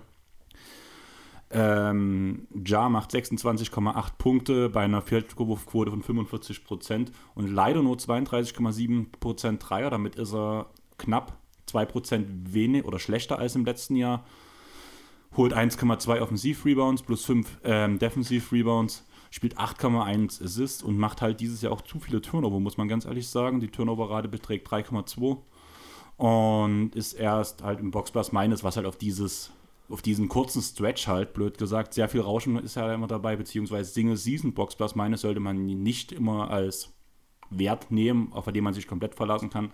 Aber die plus 5,7 bei so einem tiefen Team ist schon beeindruckend. Ja. Zu dem Punkt noch, was du mit Booker gesagt hättest, Booker hätte, wenn er so weiter gespielt hätte wie am Anfang der Saison, wäre er ganz klar bei mir so weit oben gewesen. Und wie gesagt, ich habe ja schon den Punkt gesagt, dass. Ach nee, darüber sprechen wir später, fällt mir gerade ein. Okay. Mein Booker-Case mache ich dann einfach nochmal später zum All-Star, wenn wir ähm, über die Booker-Verletzung kurz reden, weil da habe ich so ein paar Punkte, mhm. Thema Verletzungen und sowas auch mit dabei, die ich da sehr interessant finde. Und da denke ich halt, wenn die ganzen Verletzungen nicht passiert wären, wären Bookers Sets wesentlich besser. Das Standing der Suns wäre wesentlich besser. Und am Ende hätte man danach halt auf jeden Fall einen All-Star-Case für Devin Booker machen können. Ist das jetzt dein Case, den du für Devin Booker machen willst? Später noch? Weil dann macht man jetzt gleich. Jetzt hast du eh schon die Hälfte angetriggert. Eigentlich habe ich auch alles gesagt. Echt? Okay, ja, halt dachte Camp, ich mir fast schon, Camp, dass das eigentlich alles schon ist. Camp Johns, also können wir dann nachher rauslesen. Ähm, das tun wir ganz kurz. Wollen wir kurz über nee, Booker reden? Machen wir es jetzt. Jetzt sind wir eh gerade bei Booker, bevor wir da nochmal springen. Ist, halt, ist jetzt halt nicht so viel. Am 29.12. wurde bekannt gegeben, dass Booker mindestens für vier Wochen jetzt ausfällt und danach neu untersucht wird. Er hat Probleme in der Leiste. Das ist eine Leistenzerrung auf jeden Fall. Er wollte bei den Xmas Games ja zurückkommen, ist nach knapp fünf Minuten aber wieder vom Feld raus und ist direkt in, in die Katakomben gegangen. Man sagt halt, dass die fünf Minuten nicht das Problem waren, dass es das nicht verschlimmert hat, aber man muss halt ehrlich sagen, bei den Suns, wir hatten das letztens das Thema, es läuft ja gerade echt nicht gut. Ja. Aber diese Unruhe im Team kann ich mir halt auch gut vorstellen, dass durch die vielen Verletzungen kommt, weil Thema Rollenverteilung, Eingespieltheit vom Team und so weiter machen den Spielern einfach extrem zu schaffen, muss man ganz ehrlich sagen. Ah, Booker wurde von vielen Punkten ja am Anfang der Saison ja auch als einer der MVP-Kandidaten genannt. Und das ist danach sehr, also man, viel zu zeitig natürlich, weil geringe Sample Size aber vor allem ab dem Punkt, wo dann Cam Johnson weg war, der ja schon seit Ewigkeiten fällt aufgrund ja. seiner OP. Danach Campaign ist jetzt auch wieder der Zeit raus. Chris Pull hat insgesamt schon 14 Spiele gespielt. Man hat einfach keine Routine in dem Team, wie es funktioniert. Und deswegen ist auch diese Angespanntheit vor allem noch in Bezug auf die letzte Saison, wo sowieso schon viel schwierig lief, sage ich mal so. Und deswegen steht man derzeit bloß auf Platz 5 im Westen mit 2015, wo man ja am Anfang der Saison noch ganz klar um Platz 1 mitgespielt hat. Bis zu der Verletzung von Campaign, äh, von Cam Johnson. Und da hat Booker MVP-Zahlen aufgelegt. Und der wäre für mich, wenn alles rund laufen würde, auf jeden Fall ein Osterkandidat gewesen. Okay, ähm, ich gehe weitestgehend eigentlich mit dem, was du gesagt hast. Mit einer Sache muss ich aber ganz klar widersprechen. Das ist das Thema fehlende Eingespieltheit. Die spielen seit zwei, drei Jahren mittlerweile so zusammen. Da hat sich im Kern nichts geändert. Man hat sich selber dieses Jake Crowder-Loch geöffnet. Äh, Anfang des oder im Sommer bereits, hat natürlich nicht unbedingt damit gerechnet, dass Cam Johnson, der dessen Position einnehmen sollte, nach acht Spielen mit dieser OP jetzt seitdem raus ist. Äh, trotzdem lasse ich, also das Eingespieltheitsargument, das lasse ich nicht gelten mit allen anderen Punkten, aber gebe ich dir grundsätzlich recht. Ich muss eine kleine Korrektur noch hinzufügen. Ich weiß nicht, warum ich mich hier wahrscheinlich vertippt habe. Ähm, Platz 7 bei 2017. Ja. Genau, also ja, es ist halt auch die Spitze im Westen, die ist sehr, sehr breit. Also hier gibt es wirklich sechs, sieben, acht Teams, die dort äh, in sehr, sehr engem Bereich miteinander agieren, sage ich mal. Ähm, da kann es halt wirklich mal so ein kleiner Lauf mehr als nur entscheidend sein. Aber gut, gehen wir wieder zurück zu den Allstars, bleiben wir im Westen und gehen in den Frontcourt. Da gibt es natürlich äh, den einen Namen, der da äh, völlig indiskutabel absolut dorthin gehört. Das ist Nikola Jokic. Ach, wirklich? Ja, also da musste ich auch nicht wirklich lange drüber nachdenken. Äh, ich bin mittlerweile auch an dem Punkt, wo ich behaupte, Nikola Jokic ist wahrscheinlich der beste Regular Season Offensivspieler aller Zeiten. Mm. Offensiv. Offensiv, also beste Regular Season Offensivspieler aller Zeiten. Nicht, was das reine Scoring angeht, wobei man auch da sagen muss, auch wenn seine 25,7 Punkte ein bisschen weniger sind als letztes Jahr, äh, nimmt er halt auch weniger Würfe, macht das Ganze mit einem absurden Two-Shooting von fast 69 Prozent. Das ist verrückt für jemanden, der wirklich komische Würfe nimmt, wenn wir mal ehrlich sind. Ähm, dazu sagenhafte fast 11 Rebounds, 9,5 Assists, wie gesagt 62 Prozent aus dem Feld. Der Dreier fällt noch nicht mal wirklich für ihn mit 32,4 Prozent, trifft 80 Prozent seiner Freiwürfe, hat Denver damit zur Jobbilanz im Westen geführt, beziehungsweise ja doch, Bilanz gleich noch mit den Pelicans auf 1 und 2.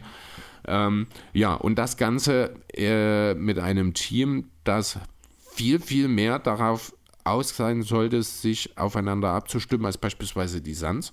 Äh, ein Team, dessen Co-Stars beide aus Verletzungen, langen, langen Verletzungen zurückkamen, beide auch noch nicht wirklich gut aussahen und auch schon wieder Spiele, äh, Spiele verpasst haben. Jokic ist einfach ein Spieler, den kannst du wirklich mit einer Truppe von Rollenspielern hinsetzen und er führt die trotzdem in die Playoffs. Ja, irgendwie schon. Also ich überlege die ganze Zeit, wen ich dir dagegen setze. Hast, du findest keinen. Das Ding ist halt diese Standardspieler, so ähm, LBJ, Michael Jordan. Und selbst LeBron, also LeBron ist der einzige, bei dem ich vielleicht noch mitgehe. MJ ist halt ein völlig anderer Spielertyp. Ich glaube, ein MJ braucht auch ein besseres Team um sich herum, als es äh, ja, wobei, das kannst du gar nicht so einfach sagen, weil es halt an, einfach andere Typen sind. Jordan ist, na, schwierig. Also Gedanke, sind, natürlich halt hast du, natürlich sind die gut, die, äh, die Spieler, die in der Gott-Diskussion oder in der erweiterten von mir aus auch, die kannst du natürlich immer nennen in dem Kontext, aber die haben nicht das gemacht, was Jokic macht. Ja, ich weiß, ich weiß genau, was du raus willst. Ja. Und mir fällt es auch schwer, vor allem mit dem Punkt, sobald du offensiver Regular Season spielst. Mhm. Also sobald du den Punkt offensiv und Regular Season hinzufügst, egal welcher von beiden. Finde ich, gibt es keine wenn Diskussion. Wenn du die beiden zusammennimmst, diese zwei Begriffe, ist es echt schwierig, weil Jokic sich halt zum Beispiel auch keine Pausen nimmt. Weil selbst ein LeBron ja. James, der hat sich dann halt mal rausgenommen für einen Monat, wenn er so viel machen musste, wie es Jokic auf dem Niveau macht. Und hat er mal einen Monat einfach mal Jo, pass, passend, gespielt. Ja, passende Aussage dazu auch. Er wurde ja jetzt, er kommt ja jetzt seit dieser Saison im Romanzug zur Arbeit also buchstäblich zur Arbeit ins Stadion, wurde darauf angesprochen und hat gemeint, ja, das ist hier mein Job, das ist Business. Ich komme hierher äh, und ich ziehe mich entsprechend an. Ich bin hier, um einen Job zu erledigen. Also Nikola Jokic ist auch erwachsen geworden irgendwie finde ich die Aussage Quatsch. Nee, ich fand das gut. Also ich finde, er hat halt auch in dem Zusammenhang, aber das ist wahrscheinlich dann auch einfach so ein bisschen die Frage des Typs. Also Jokic war jetzt ohnehin nicht unbedingt der Typ, der viel auf Mode sich fixiert oder sowas und ihm hat halt auch einfach nicht gefallen, wie die Leute teilweise rumrennen. Also seine Teamkollegen oder andere äh, Gegenspieler vielleicht. Bestes Beispiel, ganz ehrlich, was hat sich James Harden in seinem Weihnachtsoutfit gedacht? Ich wollte, dachte, er wollte auffällig eine Bank überfallen. Ey, ey, Wahnsinn, oder? Also wirklich richtig, richtig absurd. Und dann kann ich so eine Aussage von Nikola Jokic schon irgendwie auch verstehen. Ja, aber irgendwie macht es die Spieler auch aus und ich sehe sowas ab und zu auch wirklich gern. Ja, klar, aber mh. auch nur, um dann fragend drüber zu diskutieren, was Ja, sollte Kai das denn? Kuzma sein überlanger Oversize-Hoodie. Ja, das ist, da gibt es mehrere Beispiele. Ich habe noch so zwei, drei Snippets, äh, Spiele nochmal raus, also Statlines von Jokic. Äh, am 18.12. gegen die Hornets 40, 27, 10 Triple-Double. Am 25.12., also am Christmas Day gegen Phoenix. Phoenix ist übrigens häufig Gegner von sehr, sehr guten Leistungen. Äh, 41, 15, 15 Triple-Double. Am 14.12. gegen Washington 43, 14 und 8 bei 17 von 20 aus dem Feld. Einfach mal drei Beispiele für die absurde Dominanz eines Nikola Jokic. Und er lässt das alles auch noch so einfach aussehen. Und den sehen wir in anderthalb Wochen. Oh, ich freue mich so drauf. Also ich bin echt gespannt. Vor allem wird das das Team, das Spiel sein, wo eines deiner Lieblingsteams gegen mein Lieblingsteam Ja, spielt. das stimmt. Weil das andere ist ja Lakers gegen Philly, da werden wir auf einer Seite stehen. Ja. Aber Aber- Clippers Nuggets wird es spannend. Clippers Nuggets wird spannend. Weißt du, was ich sehr schön finde? Paul hat mich so gefragt, welche Trikots er sich holen soll. Aha. Und ich habe halt so gesagt, im Endeffekt musst du es wissen, du musst dir Spieler raussuchen, die du cool findest. Und auch wenn du lange nicht in der, also so richtig tief im Basketball drin bist, such dir Leute raus, die du cool findest, Teams, die du cool findest. Aber auch, wo dir Trikots gefallen. Und da war halt die Aussage, da muss ich mir wirklich ein Clippers-Trikot holen. Das macht ja überhaupt keinen Sinn. Doch, dieses aktuelle City-Jersey und da wäre ich mir auch mindestens. Also ja, gut, okay, das stimmt. Ja, ich will auch unbedingt eigentlich, ich weiß gar nicht, ob es das City Jersey ist. Ich glaube, es war zu Weihnachten, hatten sie das hier, City of Brotherly Love. Ich finde das, also ich finde die Message cool, aber irgendwie finde ich es richtig hässlich. Die Message, das ist, Das City, ist- das City ist of. Brotherly Love, ist, die Ja. Ist der Spitzname. Ich fand das aber halt, was ich sehr schön fand dabei, ist halt dieses große Brotherly Love und nur dieses kleine City of dabei. Also ich fand, mir hat das äh, sehr schön gefallen. Bei ähm, Clippers ist ja das ähm, City Jersey mit diesem bunten Mosaik um Los Angeles ringsherum. Und danach das Statement Jersey ist ja in dem ähm, LA ähm, English Leather Style wieder. Und die finde ich beide dieses Jahr extrem cool. Und das eine Trikot soll halt BJ Boston werden und das andere Terrence Mann. Okay. Logischerweise. Ja. Und ähm, ich glaube, Paul meint, er will sich halt unbedingt Kawhi holen, weil die Spiele, die wir jetzt geguckt haben zusammen von den Clippers, da hat Kawhi immer extrem dominiert und da war bloß so, what the fuck. Und deswegen möchte er ein Kawhi-Trikot haben, hat aber auch ähm, bei Philly überlegt schon nach einem Trikot. Okay.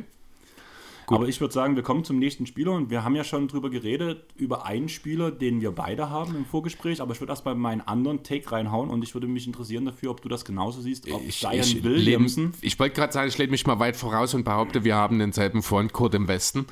Haben wir, ja. Genau, also Zion Williamson, genau, habe ich sogar mit dem Satz verbunden, ist klar, oder? Also der ist nicht so deutlich wie Jo- Jokic, einfach weil er noch nicht auf demselben Niveau agiert, äh, was äh, das Gesamtpaket angeht, sage ich mal. Aber hey, ohne Scheiß, keiner, nichts macht mehr Spaß, als Zion bei Basketballspielen zuzusehen. Niemand ist aufregender momentan als die Pelicans. Die sind erfolgreich, die haben eigentlich ein super weirdes Wurfprofil und eigentlich überhaupt nichts in der modernen NBA zu suchen, mit, oder zumindest nicht erfolgreich zu suchen mit dieser äh, Art, wie die Pelicans spielen, aber es funktioniert und das hat natürlich einen enormen Anteil daran, hat natürlich Zion Williams, müssen wir nicht drüber reden, 26, 7 und 5 bei über 60 Prozent aus dem Feld, die 70 Prozent Freiwürfe hat er das erste Mal in seiner Karriere geknackt im Saisonverlauf. Ähm, der Dreier fällt er auch gut, aber er wir- wirft halt so gut wie kein. Ne? 0,7 Versuche, 36 Prozent ist aber okay. Das heißt, er muss respektiert werden. Das hilft ihm natürlich für sein eigentliches Kernspiel noch viel mehr. Äh, New Orleans ist mit ihm über 8 Punkte besser als ohne ihn. Snippets noch 30, 15 und 8 Anfang Dezember gegen die Spurs. 30, 10 und, nee, 33, 10 und 5 bei 12 von 15 aus dem Feld Ende November. Ich glaube, es sind sogar Back-to-Back-Spiele gewesen gegen Toronto. Ähm, ja, der Typ ist einfach eine, eine, ein Human Highlight Reel. Muss, Ja. gehört ins All-Star-Game. Gebe ich dir auf jeden Fall recht. Was ich noch Punkt Pelicans hinzufügen würde, ich weiß noch in der letzten Folge, in dem, in dem AAA, also diese Merry Christmas, dieser Merry Christmas Fragenpot, den wir gemacht haben, wurden wir auch darauf angesprochen, ähm, so ein bisschen Zion und die Pelicans und so. Und da war doch die, habe ich noch gesagt, dass CJ McCallum nicht wirklich ins Spiel kommt diese Saison, dass er jetzt ein gutes Spiel mal hatte. Seitdem läuft es Seitdem läuft es heftig. Das kann man so sagen, das stimmt. Also er hat jetzt einen Dreierrekord von den ähm, Pelicans eingestellt. Vorher hatte Peja Stojakovic 10 Dreier in einem Spiel. Seit letzter Nacht hat CJ 11 und ist damit Franchise-Leader. Ja, 11 ist ja, ich glaube, auch ligaweit jetzt der zweit- oder drittbeste Wert, wenn mich nicht alles täuscht. Also da gehört ja einiges dazu. Ja, kann man mal machen. Also manchmal braucht es halt ein bisschen länger. 11 von 16 ist schon bemerkenswert. Insgesamt hat CJ tatsächlich seitdem, also wenn ich jetzt mal zurückschaue, am 11. Dezember hat er das letzte Mal unter 33% Dreier getroffen. Das sind jetzt sieben oder acht Spiele seitdem. CJ ist inzwischen angekommen. Ja. Kurze Frage. Da wir unseren letzten Frontcourt-Spieler gleich haben, das wissen wir ja schon.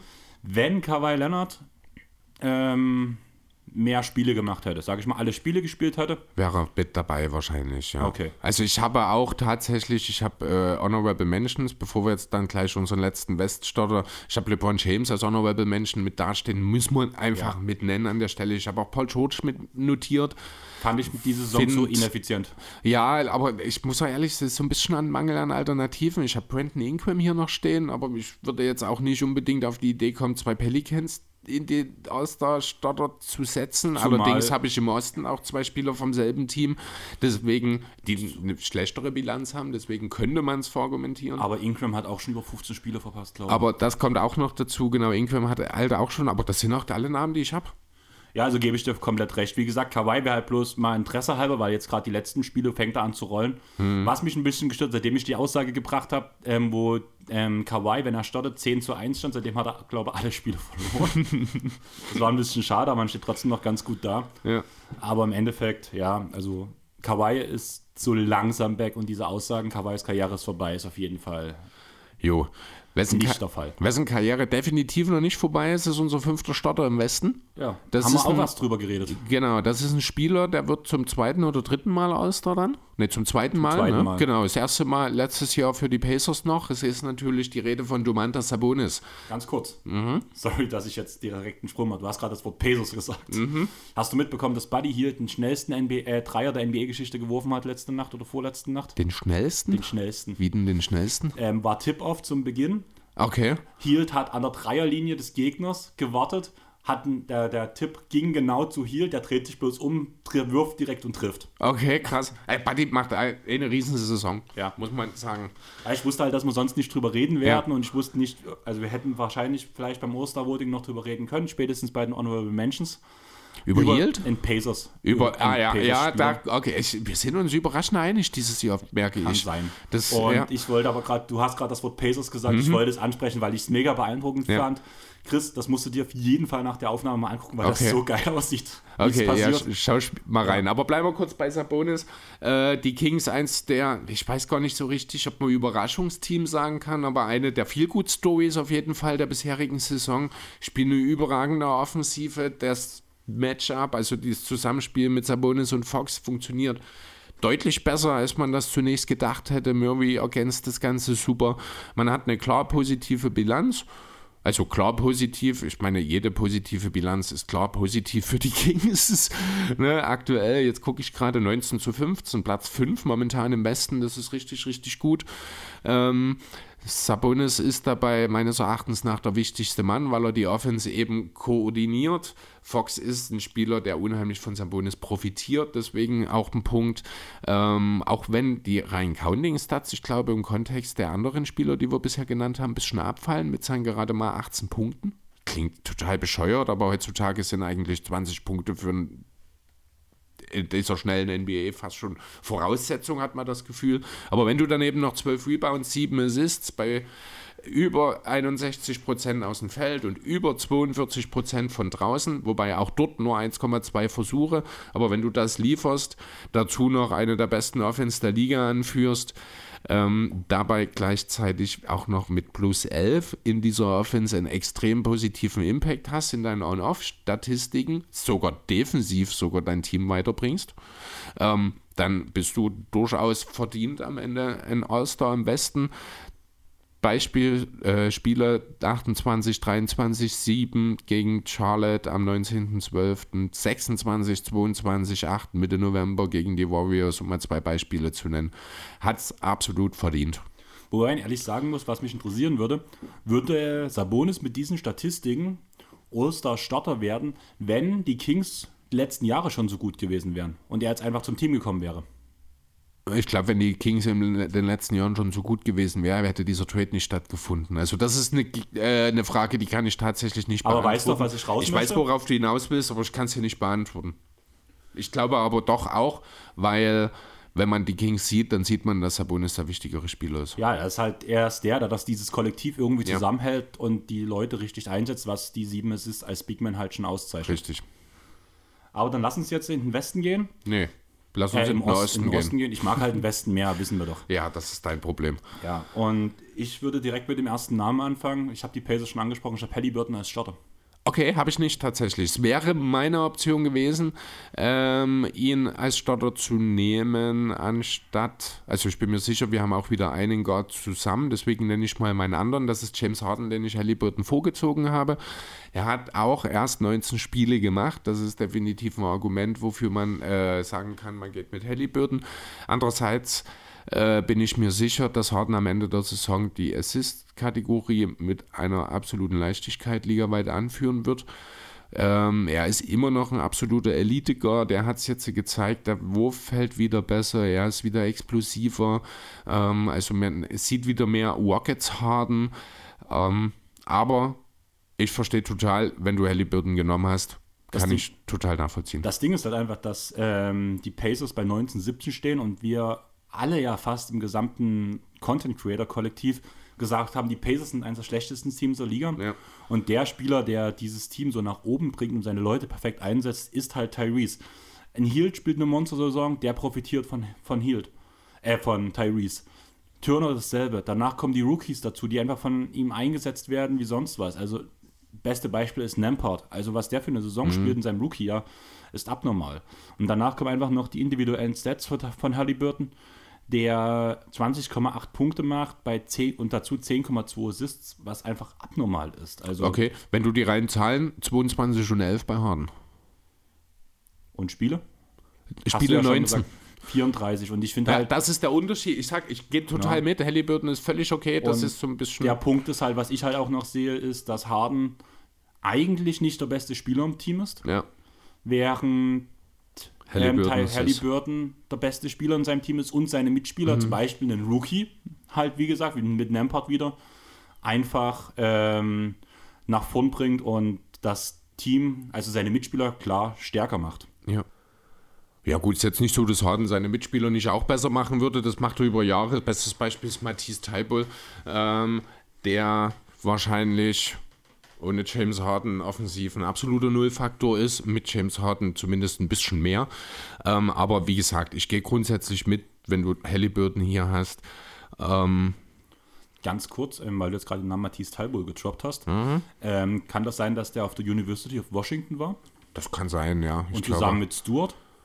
Das weiß ich nicht. Weil ich gucke gerade die zweite Staffel von Last Chance U Basketball. Okay. Und da ist ein Spieler dabei, der mit, also glaube Du meinst Isaiah Stewart, oder? Ja der glaube ich, also ich habe es die Nacht halt gesehen, bevor ich eingeschlafen bin. Und da wurde halt gerade getroppt, dass ähm, ich glaube, es war halt so schnell vorbei, aber ich war schon so müde, dass ich nicht zurückspulen wollte, dass Stuart und Matisse zusammen mit dem einen Spieler aus Last Chance U gespielt haben am College. Okay, also ähm, er war auf jeden Fall in, ja, waren bei der University, University of Washington auf jeden Gut, Fall. dann haben sie ja, mit dem Brian irgendwas zusammengespielt da. Okay. Der an der Staffel halt mit dabei ist mhm. und jetzt für East LA spielt. Okay. Fand oder letzte Saison für East LA gespielt hat. Auf jeden Fall weiß ich nicht, wie die Staffel endet und wie es weitergeht. Ja. Aber fand ich interessant, wo danach die Namen getroppt wurden. Und jetzt, wo du gerade Matthias gesagt hast, wollte ich halt bloß mal nachfragen, ob ich mich da verlesen mhm. habe oder ob das wirklich der Fall war. Nee, das macht durchaus Sinn. Gut, ähm, der zweite Guard im Osten relativ eindeutig, oder? Ich denke schon. Also reden wir von, dem, von einem Guard aus Cleveland? Ja, natürlich. Donovan Mitchell. Darius Gab's. Ja, äh, ich sag's mal so, hätte Garland von Anfang an gespielt, also wäre nicht verletzt und hätte äh, so abgeliefert, wie er das dann jetzt inzwischen macht, wäre es nicht super ausgeschlossen gewesen, dass wir vielleicht wirklich einen Cavs Backcourt hätten haben können. Also ich bin auch durchaus der Meinung, dass Garland zumindest als Bankspieler seine Chancen noch hat. Aber die klare fürs Banana in Cleveland, das hat sich eigentlich von Tag 1 schon so abgezeichnet, was natürlich auch viel mit der Garland-Verletzung am Anfang zu tun hatte. Number One Banana ist ganz klar Donovan Mitchell. Der legt Career Highs in allen relevanten Statistiken auf. Nee, nicht in allen, aber in den Punkten und in den Effizienzwerten auf jeden Fall. Ich glaube, äh, auch bei den Assists hat er nochmal einen Sprung gemacht. Dafür reboundet er nicht mehr ganz so viel. Das ist aber okay in einem Team mit Jared Allen und Evan Mobley. Ähm, von daher, er führt die Cavs zur besten Bilanz seit LeBron James. Äh, aktuell, ich schaue gerade auf die Tabelle, wo sind sie? Mit 22 zu 14 auf 4. Ähm, genau, Mitchell ist der entscheidende Mann am 11.11. .11. 29, 10 und 9 gegen Golden State. Das hat er war er nah an seinem ersten Triple-Double, ich glaube nicht der Karriere, aber dieser Saison zumindest. 38 und 12 Assists bei 8 von 12 Dreiern Ende Oktober gegen die Knicks, um mal ein, zwei Snippets zu nennen. Cleveland ist ja im Grunde genommen genau die, das Team, was wir uns erwartet haben. Ein Team, das äh, in der Regular Season ganz oben mitspielen wird, das in den Playoffs aber wahrscheinlich äh, nicht unbedingt in der ersten, aber wahrscheinlich in der zweiten Runde dann Probleme bekommen wird, weil man ja doch noch ein bisschen zu ausrechenbar vielleicht aktuell ist. Aber dieses Team, mit dem werden wir in der Zukunft definitiv rechnen müssen, das hat auch viel mit meinem Ost- oder mit unserem Oststatter Donovan Mitchell zu tun. Genau, gebe ich dir auf jeden Fall recht, brauche ich eigentlich gar nicht mehr so viel ergänzen, beziehungsweise eigentlich gar nichts. Ich finde halt, rein vom Prozedere hätte ich es halt lieber Garland gegeben, weil es für mich einfach der sympathischere Spieler ist. Ich mag ihn auch vom Spielstil wesentlich mehr als Donovan. Ich bin Allerdings, ja nur wirklich kein Mitchell-Fan und ich habe einen unangefochten hier drinstehen. Das heißt genau, schon was, ne? Dasselbe bei mir, ja. ja. Also deswegen lass uns mal in den. Hast du noch Honorable Mentions? Ich hatte extrem Probleme überhaupt dort. Also man könnte über Jalen Brown reden. Den habe ich als erstes hier stehen, also neben Halliburton natürlich. Ähm, ansonsten wird es aber super, super schwierig, gebe ich dir recht. Also ein Trey Young hat überhaupt keine Erwähnung äh, verdient. Auch ein Holiday spielt jetzt noch nicht das ganz hohe Niveau. Ich finde, Marcus Smart spielt eine ganz coole Saison bis jetzt. Smart, aber ein dritter Celtic ist genau. dann auch wieder schwierig. Ich habe tatsächlich, einfach weil von spielerischen Leistungen... Zweiter Celtic. Wir Brown nicht nehmen. Äh, ja, ja, wir haben ja noch einen dritten, über den wir dann auch noch reden werden gleich. Ähm, ich habe noch einen Namen hier stehen, der sich durch seine Persönlichkeit so ein bisschen äh, ausschließt, aber mit seinen basketballerischen Fähigkeiten aktuell, auch im heißesten Team der Liga, muss Kyrie Irving hier zumindest mal genannt werden. Ja, finde ich halt in anderen Parten dieser Combo wesentlich interessanter. Äh, natürlich, aber Irving hat rein, wirklich rein ausschließlich auf basketballerischer Grundlage mindestens eine Honorable Menschen aber verdient. Bleiben wir aber bei den Hawks, würdest du eher der Zeit gerade gerade DeJounte Murray oder eher Trae Young ins All-Star-Team? Ich habe ganz am Ende meiner Liste DeJounte Murray stehen genau. und mich bewusst gegen Trae Young entschieden. Geht mir genauso, ja. weil halt dann wieder auf beiden Seiten des Courts was mhm. bringt und der einfach der wichtigere oder zumindest der zahlentechnisch interessantere Spieler ist, was so diese ganzen Teamstats angeht. Ja, zum einen das und zum anderen ist es auch der, dem ich lieber zuschaue. Einfach, weil er nicht nur dasteht, wenn er einen Ball nicht in der Hand hat. Aber er hat ja sehr oft auch einen Ball in der Hand. Was ja auch Gründe hat. Ja. Aber dann lassen Sie zu den Frontcourt gehen. Jo. Du hast den dritten Celtic angesprochen mhm. und das ist einer der ersten, wenn es um die MVP-Wahl geht und das ist Jason Tatum. Ja, definitiv. Äh, Habe ich natürlich auch mit hier stehen, ist momentan wahrscheinlich auch bei mir, was die MVP-Wahl angeht, ganz, ganz vorne mit dabei. Mindestens Top 3, man könnte auch drüber nachdenken, auf jeden Fall, dass er wahrscheinlich sogar ganz vorne steht. Er ist der beste Mann vom besten Team der Liga und das ist nicht mal knapp. Also Boston hatte eine Schwächephase drin und hat immer noch, ich glaube, drei oder vier Spiele Vorsprung vor der zweitbesten Bilanz. Das ist schon beeindruckend. Beste Offense der Liga, Top 10 Defense. Tatum ist an beiden Seiten jeweils entscheidend daran beteiligt. Career High in Punkten, in Rebounds. Äh, Zwei Stocks noch dazu, was ich auch sehr beeindruckend finde, weniger als drei Turnover bei der hohen Usage, die er bringt. Ähm, Career High 61% True Shooting. Kurzer Nebenaspekt an der Stelle. Unheimlich viele High-Volume-Shooter liefern Career High in Effizienz in diesem Jahr. Finde ich, find ich krass. Ist auch ein Grund dafür, dass es so viele High-Volume-Scorer mittlerweile in der Liga gibt. Äh, ebenfalls auch noch Career High bei Tatum, die Dreierrate an sich. Ich habe jetzt die Quote an sich gar nicht dabei ist, wahrscheinlich ungefähr 35 Prozent, würde ich behaupten wollen. Kann sein, was ich ganz kurz dich noch unterbrechen würde, weil du gerade dieses High-Volume-Scoring sagst. Ja. Ich finde, dass noch das Beeindruckende bei Tatum ist, dass es bei ihm nicht so wirkt, als würde er dieses Volumen gehen. Einfach weil die Mitspieler von ihm herum auch doch oft einen Ball Ja. haben. Und, einer, und Tatum ist einer der wenigen Spieler, der den Ball abgibt, in, sich neu positioniert und aus dem Catch-and-Shoot agiert von den ganzen Spielern, die über 30 Punkte gerade derzeit scoren, während die anderen alle sich die Würfe selbst kreieren, hat Tatum einen wunderbaren Mix daraus, sich selbst die Würfe zu arbeiten, die auch sehr effi- effizient sind, aber auch mal den Ball abzugeben und sich zu positionieren und über, über Screens zu laufen und danach halt einfach den Catch-and-Shoot zu nehmen, was ihn nochmal heraussticht im Vergleich zu den anderen Scorern. Ja, definitiv. Hat natürlich auch viel damit zu tun, dass du das in Boston einfach auch überragend gut tun kannst, weil du gefühlt zwölf Playmaker im Kader hast. Ähm, das ist natürlich eine Sache, die ansonsten wahrscheinlich nur bei den Warriors überhaupt möglich wäre, vom Teamkonstrukt her, von der ähm, oder bei den Spurs, wenn sie qualitativ gut genug wären. Gebe ich dir rein vom Prinzip her recht. Das Ding ist halt, dass viele von den Spielern den Ball halt auch ungern aus der Hand geben, die Mhm. so viel High-Scoring machen. Also sei es ein Bradley Beal, sei es ein Luka Doncic, da landet der Ball nicht so oft aus der Hand raus, Nee, das während stimmt. Tatum eigentlich manchmal gefühlt darauf wartet, ich möchte endlich den Ball loswerden, um danach mich anders zu positionieren. Das finde ich so beeindruckend. Deswegen macht Ja. mir das Celtics-Spiel auch so unheimlich viel Spaß. Ja, absolut, gebe ich dir recht, genau.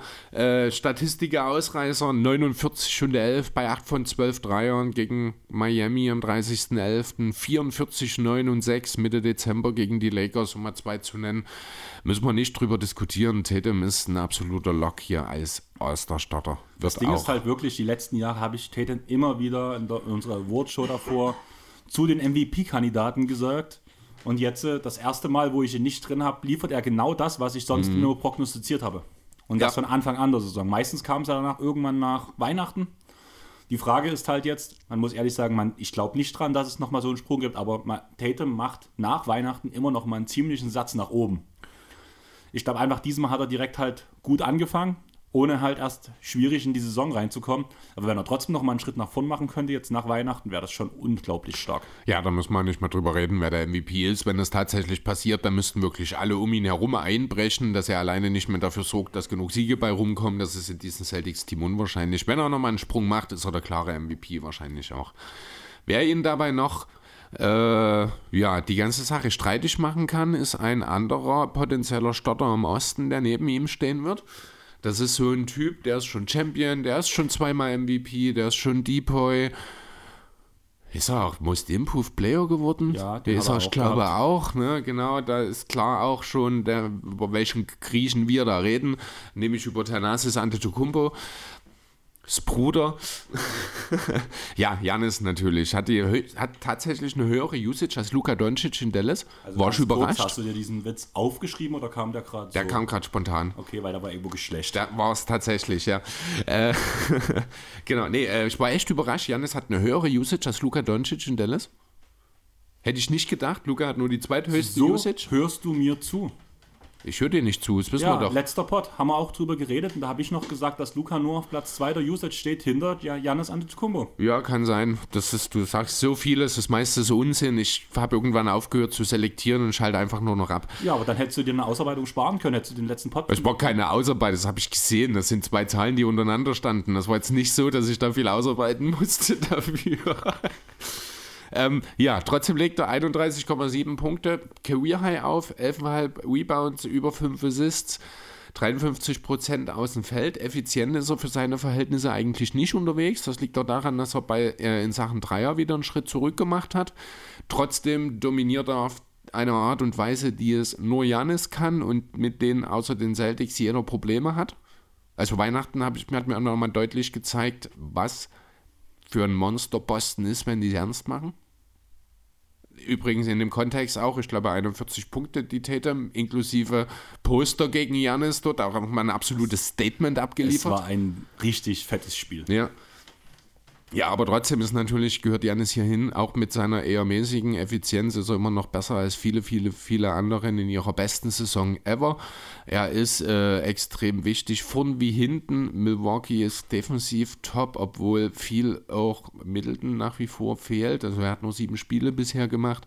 Da tut's Holiday dann- nicht auf seinem Home-Niveau Hol spielt. Genau, Holiday haben wir vorhin schon mal kurz angesprochen, ist nicht mehr ganz, auf- oder ist aktuell nicht auf dem Niveau der letzten Jahre ganz. Aber ganz kurz, Javon Carter, ja, es gibt immer irgendeinen, der äh, hervorbricht und dann entsprechend liefert. Es ist ein Edward, äh, Utah Watanabe beispielsweise in Brooklyn auch oder ein, äh, ich musste halt so lachen. Ähm, allgemein, wenn man die Pots von Token die Game hat, weiß man ja bei ähm, Scheiße, Scheiße, das ist gerade ganz peinlich. Doch, Chris, Christian, genau, Christian, Christian war der Name. Ja. Dass er ja ein riesen Javon Carter-Fan ist. Mhm. Und er hat das Team in der Liga, wo er, ich und äh, Matt auch drin sind, also die von Matt gegründet wurde, die TJ McConnell Basketball-Gott lieber, ja. hat er sein Team Javonte Green Hype Train genannt. Okay. Und danach liefert er so die Saison. Und sein letzter Pick war auch Javonte Green. Wieso sind wir jetzt auf einmal bei Javon Queen? Waren wir nicht bei Javon Carter gerade noch? Äh, Javon Carter. Du meinst schon Carter? Ja, okay, ich mein Carter. alles klar, gut. Ja. Sorry. Okay. Ja, cool. ja, es ist auch so einer, so ein Typ halt, der wenig Fehler macht, der sehr erwachsen daherkommt als Backup. Der ein, extrem, der ein extrem bissiger Verteidiger ist. Der, ja, genau. Mir gefällt das schon, ja, das ist ein cooler Typ. Ähm, Jo, ansonsten hast du noch was zu Janis? Ich habe jetzt natürlich nochmal, wie bei den anderen auch, nochmal ein bisschen Statistiken. 45, 22, 7 am 28.12. gegen Chicago. Also er hat nach der Niederlage gegen Boston äh, auch die entsprechende Reaktion gezeigt. 26, 11, 14 Anfang November gegen Minnesota. Mal eben so ein Triple-Double rausgehauen. Da gibt es halt auch keine Handvoll Spieler, die das machen in diesem, äh, ja, in diesem Maße dass er da, wie gesagt, insgesamt in Sachen Effizienz vielleicht nicht ganz auf dem Level ist, was er die Vorjahre geboten hat. Damit komme ich überhaupt, habe ich überhaupt keine Probleme. Er ist völlig verdient, trotzdem natürlich nur aus dem Osten. Dann würde ich gerne wissen, was dein letzter Oster im Osten ist. Du hast schon gesagt, jo. du hast zwei vom selben Team. Das heißt, Richtig. also, als meiner. Du wirst dir sicherlich schon vorstellen können, wer es ist. Ich weiß schon, wer dein Fünfter ist. Wir haben es im Vorfeld schon mal besprochen. Dann genau. kam das schon durch. Und mein ähm, Fünfter passt perfekt auf dein neues Thema. Deswegen würde ich danach damit direkt argumentieren wollen. Ja, genau. Also ich habe als fünften Mann jetzt hier Joel Embiid stehen. Warum, müssen wir, denke ich, nicht drüber diskutieren. Inzwischen hat er genug, Punkt, äh, genug Spiele gemacht, dass er statistisch mit erfasst wird. Er ist der Topscorer der Liga. Ähm, er hat ein Career High in Assists, ein Career High in True Shooting, ein Career High in der normalen Field Goal Quote. Ähm, insgesamt in Sachen On-Off ist er elementar wichtig für die Sixers, um drei Punkte besser offensiv, um sieben Punkte besser defensiv, macht insgesamt einen Unterschied von zehn Punkten auf 100 Possessions, die ein Embiid ausmacht. Ähm, das ist gut für 91 Prozent, also in die Top 10 Prozent der Liga sozusagen. Äh, ja, er ist elementar wichtig für eine Top 3 Defense der Liga entsprechend. Er ist der Go-To-Guy in der Offensive. Er ist der, wie ich finde, physisch dominanteste Big der Liga. Das schon seit zwei oder drei Jahren mittlerweile. Physisch wohlgemerkt. Spielerisch müssen wir dann natürlich über Typen wie Jokic reden. Aber rein was die Physis angeht und die Art und Weise auch, wie er spielt, finde ich ihn viel dominanter als Jokic. Aber einfach das, deswegen, weil er es auf eine andere Art und Weise macht. Wenn er jetzt noch lernt, seine Scoring-Aktion vielleicht ein bisschen näher am Korb zu beginnen und den Weg zwischen Start der Animation, sage ich mal, das klingt ja bescheuert, und im Abschluss die Fehlertoleranz zu verringern, indem er einfach weniger Platz zum Zeitpunkt des Beginns quasi zwischen sich und dem Korb lässt, dann glaube ich, muss ich die Liga richtig, richtig hart ein, äh, richtig warm anziehen, um Joel Embiid etwas entgegenzuleisten. Aber du hast jemand anderen, ich kann es auch verstehen. Ich habe tatsächlich den Namen, den du gleich droppen wirst, bis gestern Abend überhaupt nicht auf dem Schirm gehabt. Der ist mir einfach verloren gegangen. Ich habe dann gestern Abend nochmal überlegt, kriege ich noch irgendwo rein. Ich hätte Embiid streichen müssen dafür. Das wäre auch grundsätzlich folgerichtig. Allerdings, bevor ich Embiid streiche, streiche ich lieber Harden. Das wiederum passt mit der Position nicht. Deswegen habe ich es am Ende beschlossen, dass bei mir Kevin Durant der erste Nachrücker quasi ist. Ja, und das muss halt, man muss halt wirklich sagen, dass erstmal dank dem Lauf, der entstanden ist, nachdem Kyrie wieder zurückkommen durfte, ist ein rein, äh, hat, steht man jetzt mittlerweile bei 23-12, punktgleich mit Platz 2, den Milwaukee Bucks. Mhm. Und irgendwie kam, ah, jetzt gut, jetzt funktioniert, weil irgendwie kam ich gerade nicht, nicht auf die Statistiken von Kevin Durant. Aber ja, 29,9 Punkte, 6,9 Rebounds, 5,4 Assists. Und einfach der Spieler, der das Team trägt und der halt vor allem in knappen Spielen bis jetzt der klatscheste Spieler der Liga ist, weil er am Ende immer den Abschluss findet und tatsächlich auch diese Saison immer wieder überragt. Ja, und auch auf was für eine Art und Weise. Also er spielt ja eine unheimlich effiziente Saison, sein Zweierbereich. Ich schaue gerade, er trifft 62,4 Prozent seiner Zweier. Das ist der mit Abstand höchste Wert in seiner Karriere. Wenn man sich mal seine, seine Shotchart anschaut, da ist das vollkommen entgegen jeder Logik. Er nimmt viele Dreier, er nimmt unheimlich viele lange Zweier. Also er ist ein absoluter Gott in der Midrange mittlerweile. Er war es letztes Jahr schon und auch schon in den Jahren davor, aber er hat dort jetzt nochmal ein neues Maß an ja, Lächerlichkeit erreicht, über die selbst der Marder Rosen nur mit offenem Mund staunen kann. Ja, und das ist dann nicht mal alles, weil er tut trotzdem 7,4 Freiwürfe pro Spiel ziehen ja. und trifft dabei 82,9 absurde Prozent. Das hat er nur in einer Saison, glaube ich, getoppt, beziehungsweise sogar Carrier High. Ja, ist sogar 92,8 meinst du, ne? Ja, du hast 82 gesagt. Oh, ja. Beste, ja. Beste Stats seiner Karriere. Ja, genau. Ich glaube sogar besser aller Spieler in der Liga aktuell. Das hatte ich nicht gesehen. Also das ist, wenn, wenn mich nicht alles täuscht, bei BKWF in den Per-Game-Stats, wenn die fett hervorgehoben sind, ist das Liga-Bestwert, oder? Ja. Dann ist seine Freiwurfquote Liga-Bestwert aktuell. Und egal, was man ihm offensiv halt gibt, er macht was draus und arbeitet effizient. Und damit hat, haben die Netz sich halt so nach vorn geschoben. Unter anderem auch wesentlich einen größeren Schritt nach vorn geschoben, als es ein Embiid mit den Sixers gemacht hat. Deswegen habe ich Kevin Durant da stehen. Mhm. Aber du hast noch eine Netzausarbeitung gemacht und ich würde einfach mal zuhören und danach meinen Senf dazugeben. Ja, bevor wir dazu kommen, vielleicht noch ganz kurz im Osten Honorable Mentions. Ähm, ich habe Jimmy Butler noch mit hier stehen. Ja, auch wieder der Aber ja, äh, ich habe tatsächlich kurz über Julius Wendel nachgedacht, der ein Bounceback-Jahr macht und aufgrund der, wie ich finde, schwachen Konkurrenz im Frontcourt durchaus einen Shot für einen zumindest Bankplatz hat. Ja, aber dann könnte man auch über DeMar Rosen zum Beispiel Könnte reden. man, wenn ich noch hier stehen habe, ist Miles Turner. Auch auf jeden Fall würde ich wahrscheinlich sogar über Wendell nehmen. Über Wendell ja. nehmen, ja. Also ich habe mal auch, ich habe in der Reihenfolge Durant, Butler, Turner und Wendell. Aber Turner und Wendell habe ich mit Fragezeichen versehen. Äh, das sind einfach noch Namen. Aber man merkt schon, ich habe das Gefühl, in den letzten Jahren hat man mehr Namen, über die wir reden können. In Bradley Beal zum Beispiel, der ist völlig raus. In Levine, in DeRozan haben wir im Grunde nicht genannt. Ähm, nur mal so ein Lamello Ball, der schon All-Star war, der hat noch gar keine Erwähnung gefunden. Natürlich auch wegen der Verletzung und weil sein Team einfach eine Katastrophe ist. Ich finde insgesamt, es war, es war nicht so die große Konkurrenz. Ja, wir haben halt auch noch nicht über Terrence Mann geredet. Ja, natürlich nicht. Wir machen das jetzt aber auch nicht, denn du willst noch ein bisschen mit mir oder ich will noch ein bisschen über die Netz reden. Okay. ja, genau. Also 23-12 Bilanz. Man hat sich mittlerweile bis auf Platz 2 im Osten hervorgehoben. Ich glaube, ich weiß nicht, haben sie jetzt die Nacht gespielt? Dann können es auch schon 24-12 sein. Nee, haben sie nicht. Gut. Äh, Top 5 Offense, Top 10 Defense. Wer hätte das vor der Saison von den Nets gedacht? Ich habe es noch gesagt, wenn es wirklich klickt, dann sind diese Netzen Contender. Ich habe aber auch nach 20 Spielen oder sowas gesagt, ja, offenbar funktioniert das nicht. Danach haben sie angefangen mit ihrem One. Ähm, ja, und jetzt sind sie, wie gesagt, ganz oben mit dabei. Das hat natürlich verschiedene Gründe. KD haben wir jetzt schon angesprochen. Ich habe hier mir auch mal das BKUF Shot Chart von ihm nochmal mit hier einkopiert. Schaut es euch einfach mal an und dann stellt euch mal die Frage, wenn ihr nicht wüsstet, oh, dass das das Shot-Shot von Kevin Durant ist, aus welcher Ära ist das? Und ihr seid beide, das könnte, eine, wenn nicht so viele Dreier dabei wären, würde ich sagen, ist ein MJ-Shot-Shot. Würfe von überall innerhalb der Dreierlinie. Ist wirklich Wahnsinn. 2, nee, 67% True-Shooting ist völlig absurd.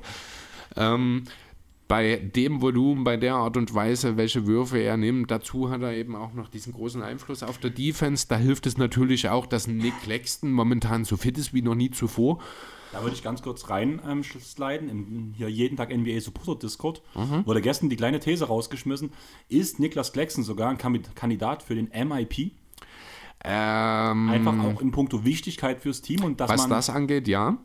Genau, da wollte ich gerade hinaus. Was die, was die Wertigkeit des Spielers für das Team angeht, hat er durchaus einen Case, aber wir wissen alle, der Most Improved, der zählt nur nackte Zahlen und da wird ein Nick Claxton, der jetzt 12 und 8 auflegt, äh, nicht unbedingt groß Stimmen wahrscheinlich ab, äh, abstauben werden. Trotzdem ist er ein, unwicht, unwicht, ein unwichtiger un, Teil. Ein unwichtig, jetzt fange ich nochmal an.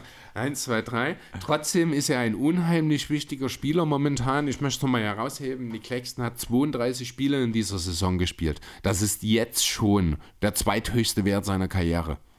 Ich glaube, 43 ist der höchste, wenn mich nicht alles täuscht. Den hat er wahrscheinlich dann auch bis zur All-Star-Game schon äh, erledigt. Ähm, unheimlich wichtig in der Defense. Verankert dort wirklich gut. Ist ein sehr, sehr guter Wim-Protector. Ist offensiv als Wim-Runner auch sehr wichtig, weil er die Leute äh, entsprechend mitbindet. Ähm, das gehört dazu. Auch Royce O'Neill spielt eine viel, viel bessere Rolle, als ich oder als wahrscheinlich jeder erwartet hätte. Dieser First Runner hat sich absolut gelohnt. Royce O'Neill hat sich zu einem kleinen Schweizer Taschenmesser entwickelt. Spielt, Gut, das war er ja schon immer. Aber nicht in dem, dem Umfang. Genau, nicht, nicht auf dem Niveau. Nicht in dem Umfang. Also er hat ja gerade seine Assists, ich glaube, verdoppelt im Vergleich zur Karriere. Ja, 2,3 Karriere-Schnitt hat 1,4, 1,5 und dann dreimal 2,5 Assists gespielt. Jetzt liefert er fast, also über 4. Dazu die 5 Rebounds, die sind nicht Career High, aber das liegt daran, dass äh, die Rolle insgesamt, ne, es sind sogar, er spielt mit 35 Minuten, die klar meisten seiner Karriere, sehe ich gerade.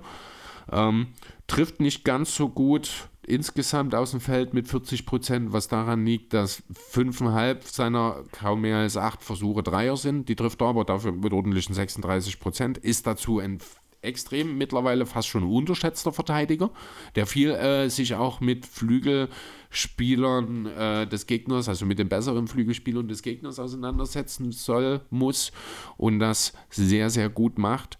Wie gesagt, Punkte, äh, die fast 10 Punkte sind auch Career High für ihn. TJ One kommt jetzt auch so langsam im Fahrt. Das wird nochmal ein und der kann als Six-Man nochmal sehr, sehr wichtig werden. Er hat jetzt sein erstes 20-Punkte-Spiel abgeliefert, auch wenn er, ich glaube, in der Folge direkt erst mal ein 0-Punkte-Spiel abgeliefert hat oder 2 oder sowas. Ähm, es ist Wahnsinn. Die Nets sind super heiß von draußen. 39% treffen die Dreier. Das ist klar Bestwert. Aber muss halt dazu sagen, dass die 31 Versuche, die sie nehmen, nur von sechs anderen Teams unterboten werden. Also sie machen noch zu wenig eigentlich aus ihren Stärken. Ja, gebe ich dir im Großen und Ganzen recht, aber ein Name fehlt mir noch komplett, den du noch nicht erwähnt hast. Kommt der noch bei dir oder nicht? Redst du von Ben Simmons? Ja. Ähm, um ehrlich zu sein, wollte ich um ihn herumreden. Weil er dir zu gut gefällt? Weil er mir wirklich sehr gut gefällt mittlerweile. Also es gibt immer noch die üblichen Defizite. Er wird jetzt nicht mehr der aggressive Scorer werden. Aber das ist völlig okay. Das ist das, was ich seit, ich weiß nicht, zweieinhalb Jahren jetzt schon sage.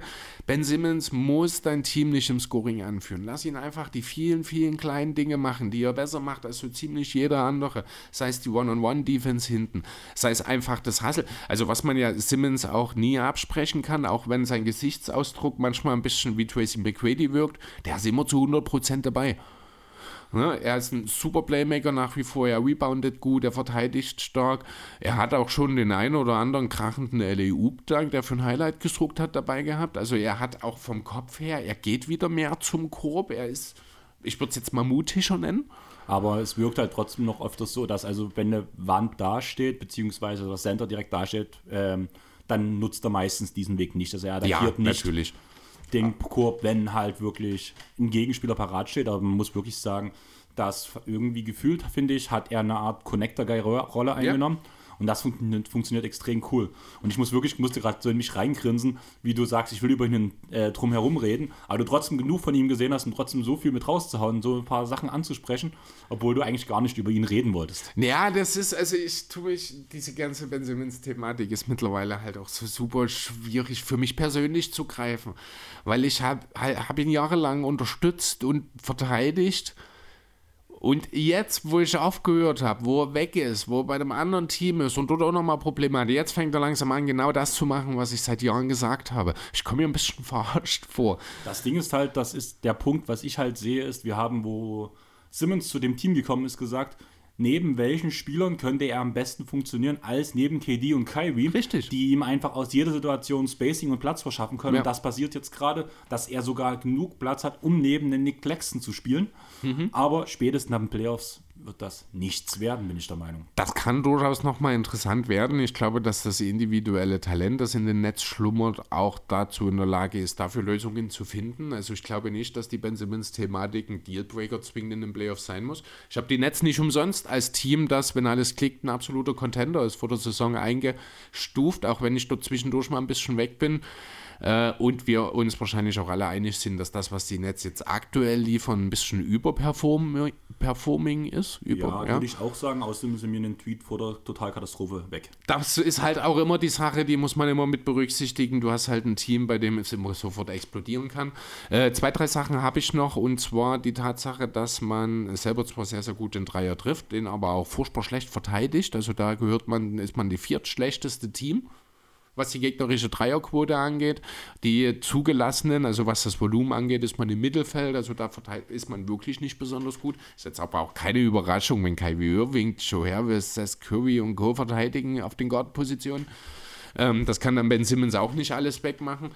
Ganz im Gegenteil ist der Zweierbereich Ne, das hat natürlich viel auch mit KD zu tun, das haben wir schon angerissen, aber auch ein Spieler wie Kaiwi, der kann das ja genauso traumwandlerisch oder auch ein TJ1, wenn er, äh, der zwar bisher, wie gesagt, noch nicht viele Spiele gemacht hat, der dort aber dazukommen kann.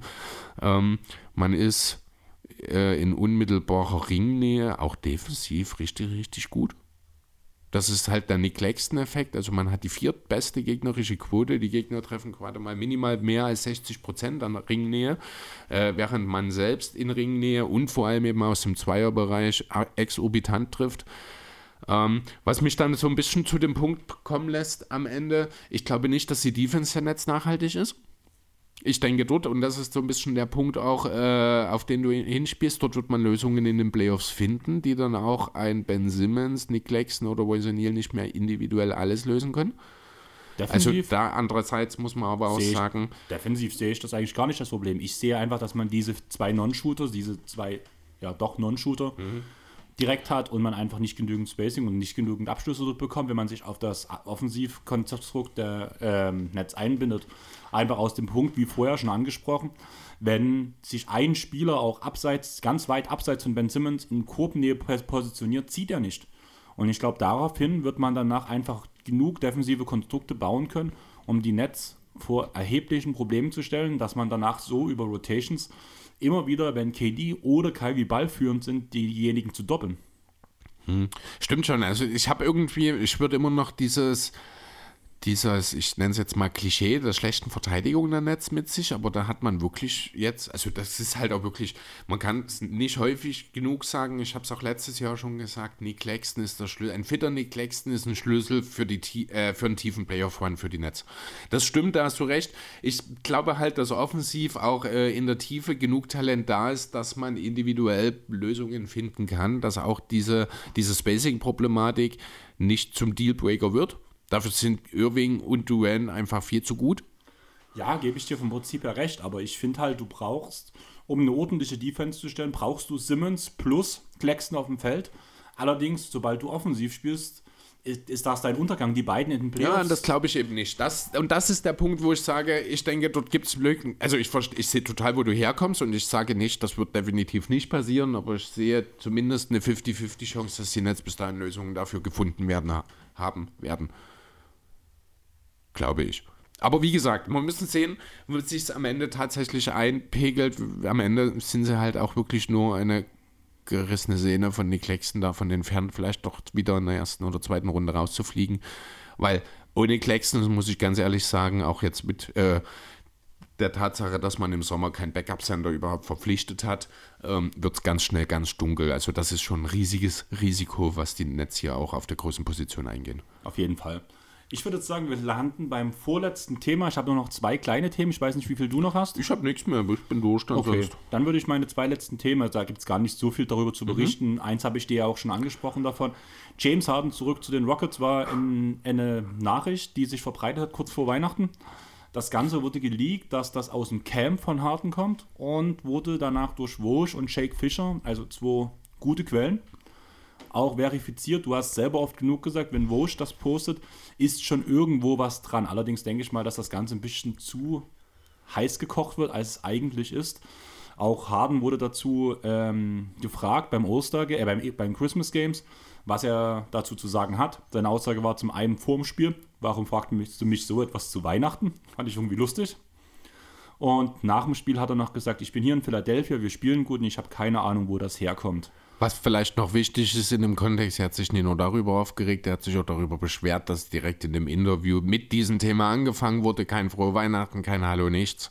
Die, äh, also er hat sich auch über die Art und Weise des Journalisten, das Zwischenmenschliche in dem Zusammenhang auch nochmal beschwert, was ich auch völlig richtig finde, äh, an Weihnachten überhaupt so eine Gerüchte zu streuen, finde ich schwierig die Tatsache, dass ich überhaupt nicht glaube, dass an dem Gericht überhaupt irgendwas dran ist, ist steht dort nochmal auf, äh, auf einem anderen Blatt natürlich. Aber ja, also der Journalist hat dort auch nicht unbedingt einen guten Job gemacht, das muss man schon auch sagen. Also der dort gefragt hat, Der aber wir wissen halt genau. ganz genau, dass zum Beispiel ein Wursch sich erstmal zwei, drei, vier, fünf andere Quellen sucht, die das bestätigen können. Ja, deswegen, also ich sag ja auch nicht, dass nicht irgendjemand vielleicht auch wirklich aus dem harten Camp da irgendwie was geleakt hat. Ein passender, eine passende Reaktion, die ich auch auf Social Media dazu gelesen habe, war schlicht und ergreifend der Begriff Leverage. Es geht ihm einfach darum, aus einer Machtposition oder sich für den Sommer eine Machtposition gegenüber der Sixers zu verschaffen. Da geht es wahrscheinlich nicht mal darum, dass er das selber will, sondern dass sein verkapptes Management irgendeine komische Idee hatte und dort was macht. Würde mich nicht mal wundern. Harden hat relativ deutlich darauf reagiert. Er macht sich darüber keine Gedanken. Vielleicht will er irgendwann mal seine Karriere in Houston beenden. Das wäre schön. Er hat auch immer gesagt, er fühlt sich heimisch dort. Das ist auch in Ordnung. Aber solange er noch in der Lage ist, ein entscheidender Teil eines guten Teams zu sein, wird er weiter versuchen, die Meisterschaft zu holen und das wird in Houston einfach nicht passieren. Im Endeffekt habe ich ja das genau vor der Pottaufnahme zu dir auch schon gesagt, wo ich das Thema angeschnitten habe, dass ich das ansprechen möchte. Das Ding ist, was halt Wosch und Jake in ihrem Artikel auf Twitter geschrieben haben, war unter anderem das Zitat, sie schrieben, dass Harden Houston vermissen würde und dafür die eine Rückkehr auch eine Meisterschaft opfern würde. Ja, aber, aber nicht hier, also das glaube ich auch, aber nicht jetzt, sondern in zwei oder drei Jahren. Genau, das ist ja das, was ich dir auch vorher gesagt habe. Also ich glaube halt wirklich, der spielt mindestens noch ein, zwei Jahre für Philly, also nach dieser Saison. Ja. Und danach, wenn es langsam Richtung Alter geht und vielleicht auch das Team in Houston ein bisschen gereift ist, weil man muss ja ehrlich sagen, man hat in den letzten drei Jahren, glaube ich, jeweils Top 3 gepickt. Ja. Und dieses Jahr wird es ja nochmal ungefähr in dieselbe Tendenz gehen. Genau, also die einzige, das vielleicht noch ganz kurz, die einzige Konstellation, in der ich mir wirklich vorstellen kann, dass Harden im Sommer wieder nach Houston geht, wäre, wenn Philly den Titel holt. Dann hat er nichts mehr, was er braucht, dann kann er wirklich guten Gewissens zurückgehen. Äh, aber das ist wirklich, und auch selbst in der Konstellation halte ich es für sehr unwahrscheinlich, weil wenn man einen Titel gewonnen hat, ist man für gewöhnlich gewillt, diesen zu verteidigen. Ähm, also, sind wir ehrlich, Harden und Houston, das wird vielleicht 4 oder 25 noch mal ein Thema. Bis dahin glaube ich nicht. Jo, gebe ich dir im Großen und Ganzen halt recht. Ich glaube auch nicht so wirklich dran. Allerdings wissen wir halt, dass bei Vosch immer was dran ist.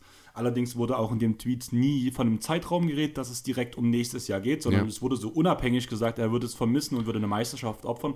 Und er wird ja nächstes Jahr, kann er ja Free Agent werden. Mhm. So ein bisschen wurde das halt kolportiert. Es wurden halt zwei Fakten zusammengelegt. Das eine kannst du zeitlos sehen, das andere kannst du Ja. ähm, auf dem Vertrag sehen. Dadurch wurde eine Verbindung gebracht, die ja auch logisch ist, wo man zumindest drüber nachdenken muss. Aber ich glaube einfach aufgrund zum Beispiel von dem Paycard, den er ja in Philly Richtig. zum Beispiel in Kauf genommen hat, um halt das Team besser zu verstärken, wirkt das halt schon so, als würde sich erstmal für Philly committen und danach halt wirklich die Meisterschaft jagen wollen. Ja, genau das und da habe ich überhaupt keinen Zweifel dran. Sehr gut.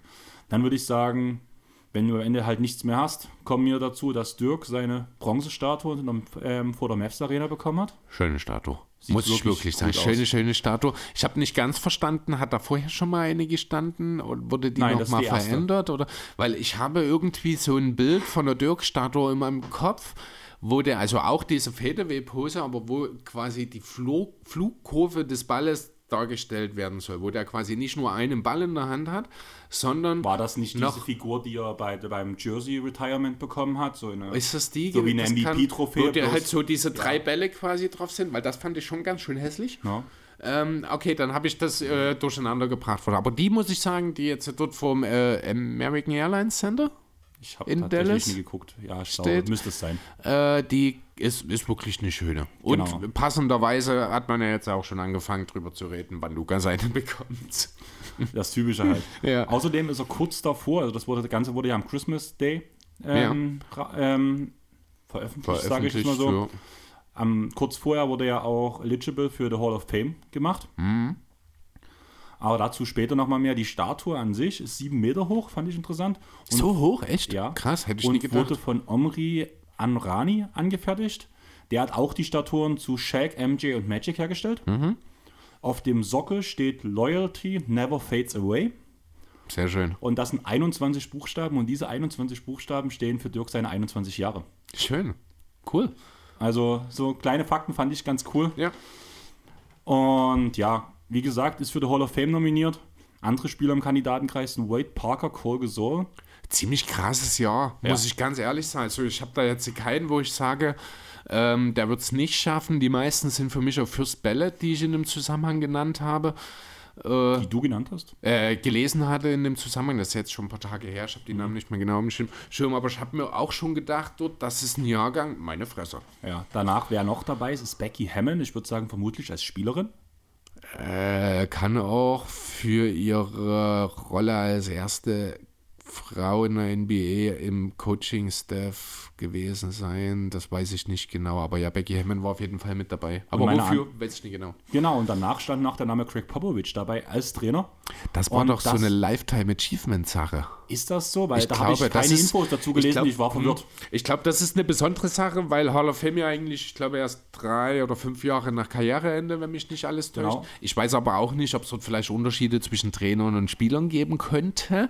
Ich glaube aber in dem Zusammenhang mit Pop irgendwie so eine Lifetime Achievement Geschichte, also dass es nicht das direkte Aufnehmen ist, sondern irgendwie nochmal eine Special-Sache. Aber wie gesagt, also Hall of Fame bin ich eh nicht so tief drin, da will ich jetzt auch keinen Unsinn streuen. Ich hätte eigentlich gedacht, du kannst mir vielleicht eine Antwort sagen, aber dann bist du halt genauso ahnungslos wie ich. Ich kann ja mal schauen, ob ich was finde, aber Oder wir. Du kannst ja abmoderieren, das haben wir übrigens, du hast gar nicht richtig anmoderiert, Ja, wie wir das jetzt neu machen wollen. Das steht halt noch nicht oben bei mir unten Ja. ähm, in der Abteilung drin, sage ich mal so, bei der Begrüßung. Mittlerweile steht das halt, aber es steht halt eigentlich bei mir auch am Ende nicht drin, das bin ich halt gewohnt. Ja.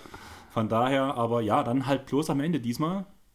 Und während Chris guckt und vielleicht uns noch eine Information bringt, ähm, danke fürs Zuhören. Wir hoffen, ihr seid gut ins neue Jahr reingewünscht, hoff, äh, reingerutscht. Wir hoffen, ihr habt noch alle Finger. Könnte ganz wichtig sein bei dem Thema. Chris grinst in sich hinein, weil ihr habt hoffentlich noch alle Finger, weil ihr keinen Böller angefasst habt. Das wäre nämlich schon das Beste und natürlich nicht so einen Quatsch gekauft habt. Sonst würde ich sagen, folgt uns gerne auf Instagram, Twitter und Facebook. Lasst eine Bewertung auf Spotify und Apple Podcast da und lasst natürlich ein Follow bei all euren Podcatchern da. Wenn Chris jetzt nichts hat und das sieht lesend aus, aber nicht so wirklich wissend, Also der Artikel ist etwas länger. Hier geht es wohl in erster Linie darum, dass er deswegen schon nominiert werden kann, weil er so furchtbar lange schon dabei ist. Also das scheint auch, ich müsste jetzt hier, da sind noch drei, vier Absätze, das ist auf Englisch jetzt, das würde jetzt zu lange dauern. Vielleicht denkt man nächste Woche noch mal dran. Aber es ist wohl doch wirklich die klassische Hall of Fame-Geschichte, sondern nicht irgendwie so ein Achievement, was Besonderes oder so. ich schätze mal spätestens, wenn die Hall of Fame, ähm, die, die in die Hall of Fame eintreten, Ich glaube, ich habe den passenden Satz hier. Ja. A coach must be either fully retired or four full seasons or if still an active coach have coached as either a full-time assistant or head coach on the high school, blablabla, for a minimum of 25 years. Also das ist das Kriterium, um äh, verfügbar zu sein, ist als Coach nicht zwingend Karriereende, sondern du musst es für 25 Jahre schon äh, Highschool, College, NBA-Level gecoacht haben. Und das ist ja bei Popovic der Fall, deswegen funktioniert das. Okay, dann haben wir die Information gleich noch. Deswegen würde ich sagen, danke fürs Zuhören und wir haben es geschafft. Wir müssen noch ein bisschen was vor. Also ich muss heute noch ein bisschen was vorbereiten für Silvester. Du machst einen ruhigen, habe ich gehört. Ja, wird entspannt, genau. Ich werde dann auch morgen dann abmischen alles. Von daher würde ich sagen, wir haben es geschafft. Wir hören uns. Ihr hört uns dieses Jahr. Wir nehmen nächstes Jahr wieder auf. Chris, rutsch gut jo. rein. Klar, Spaß. Und ja, bis dahin. Tschaußen. Ciao.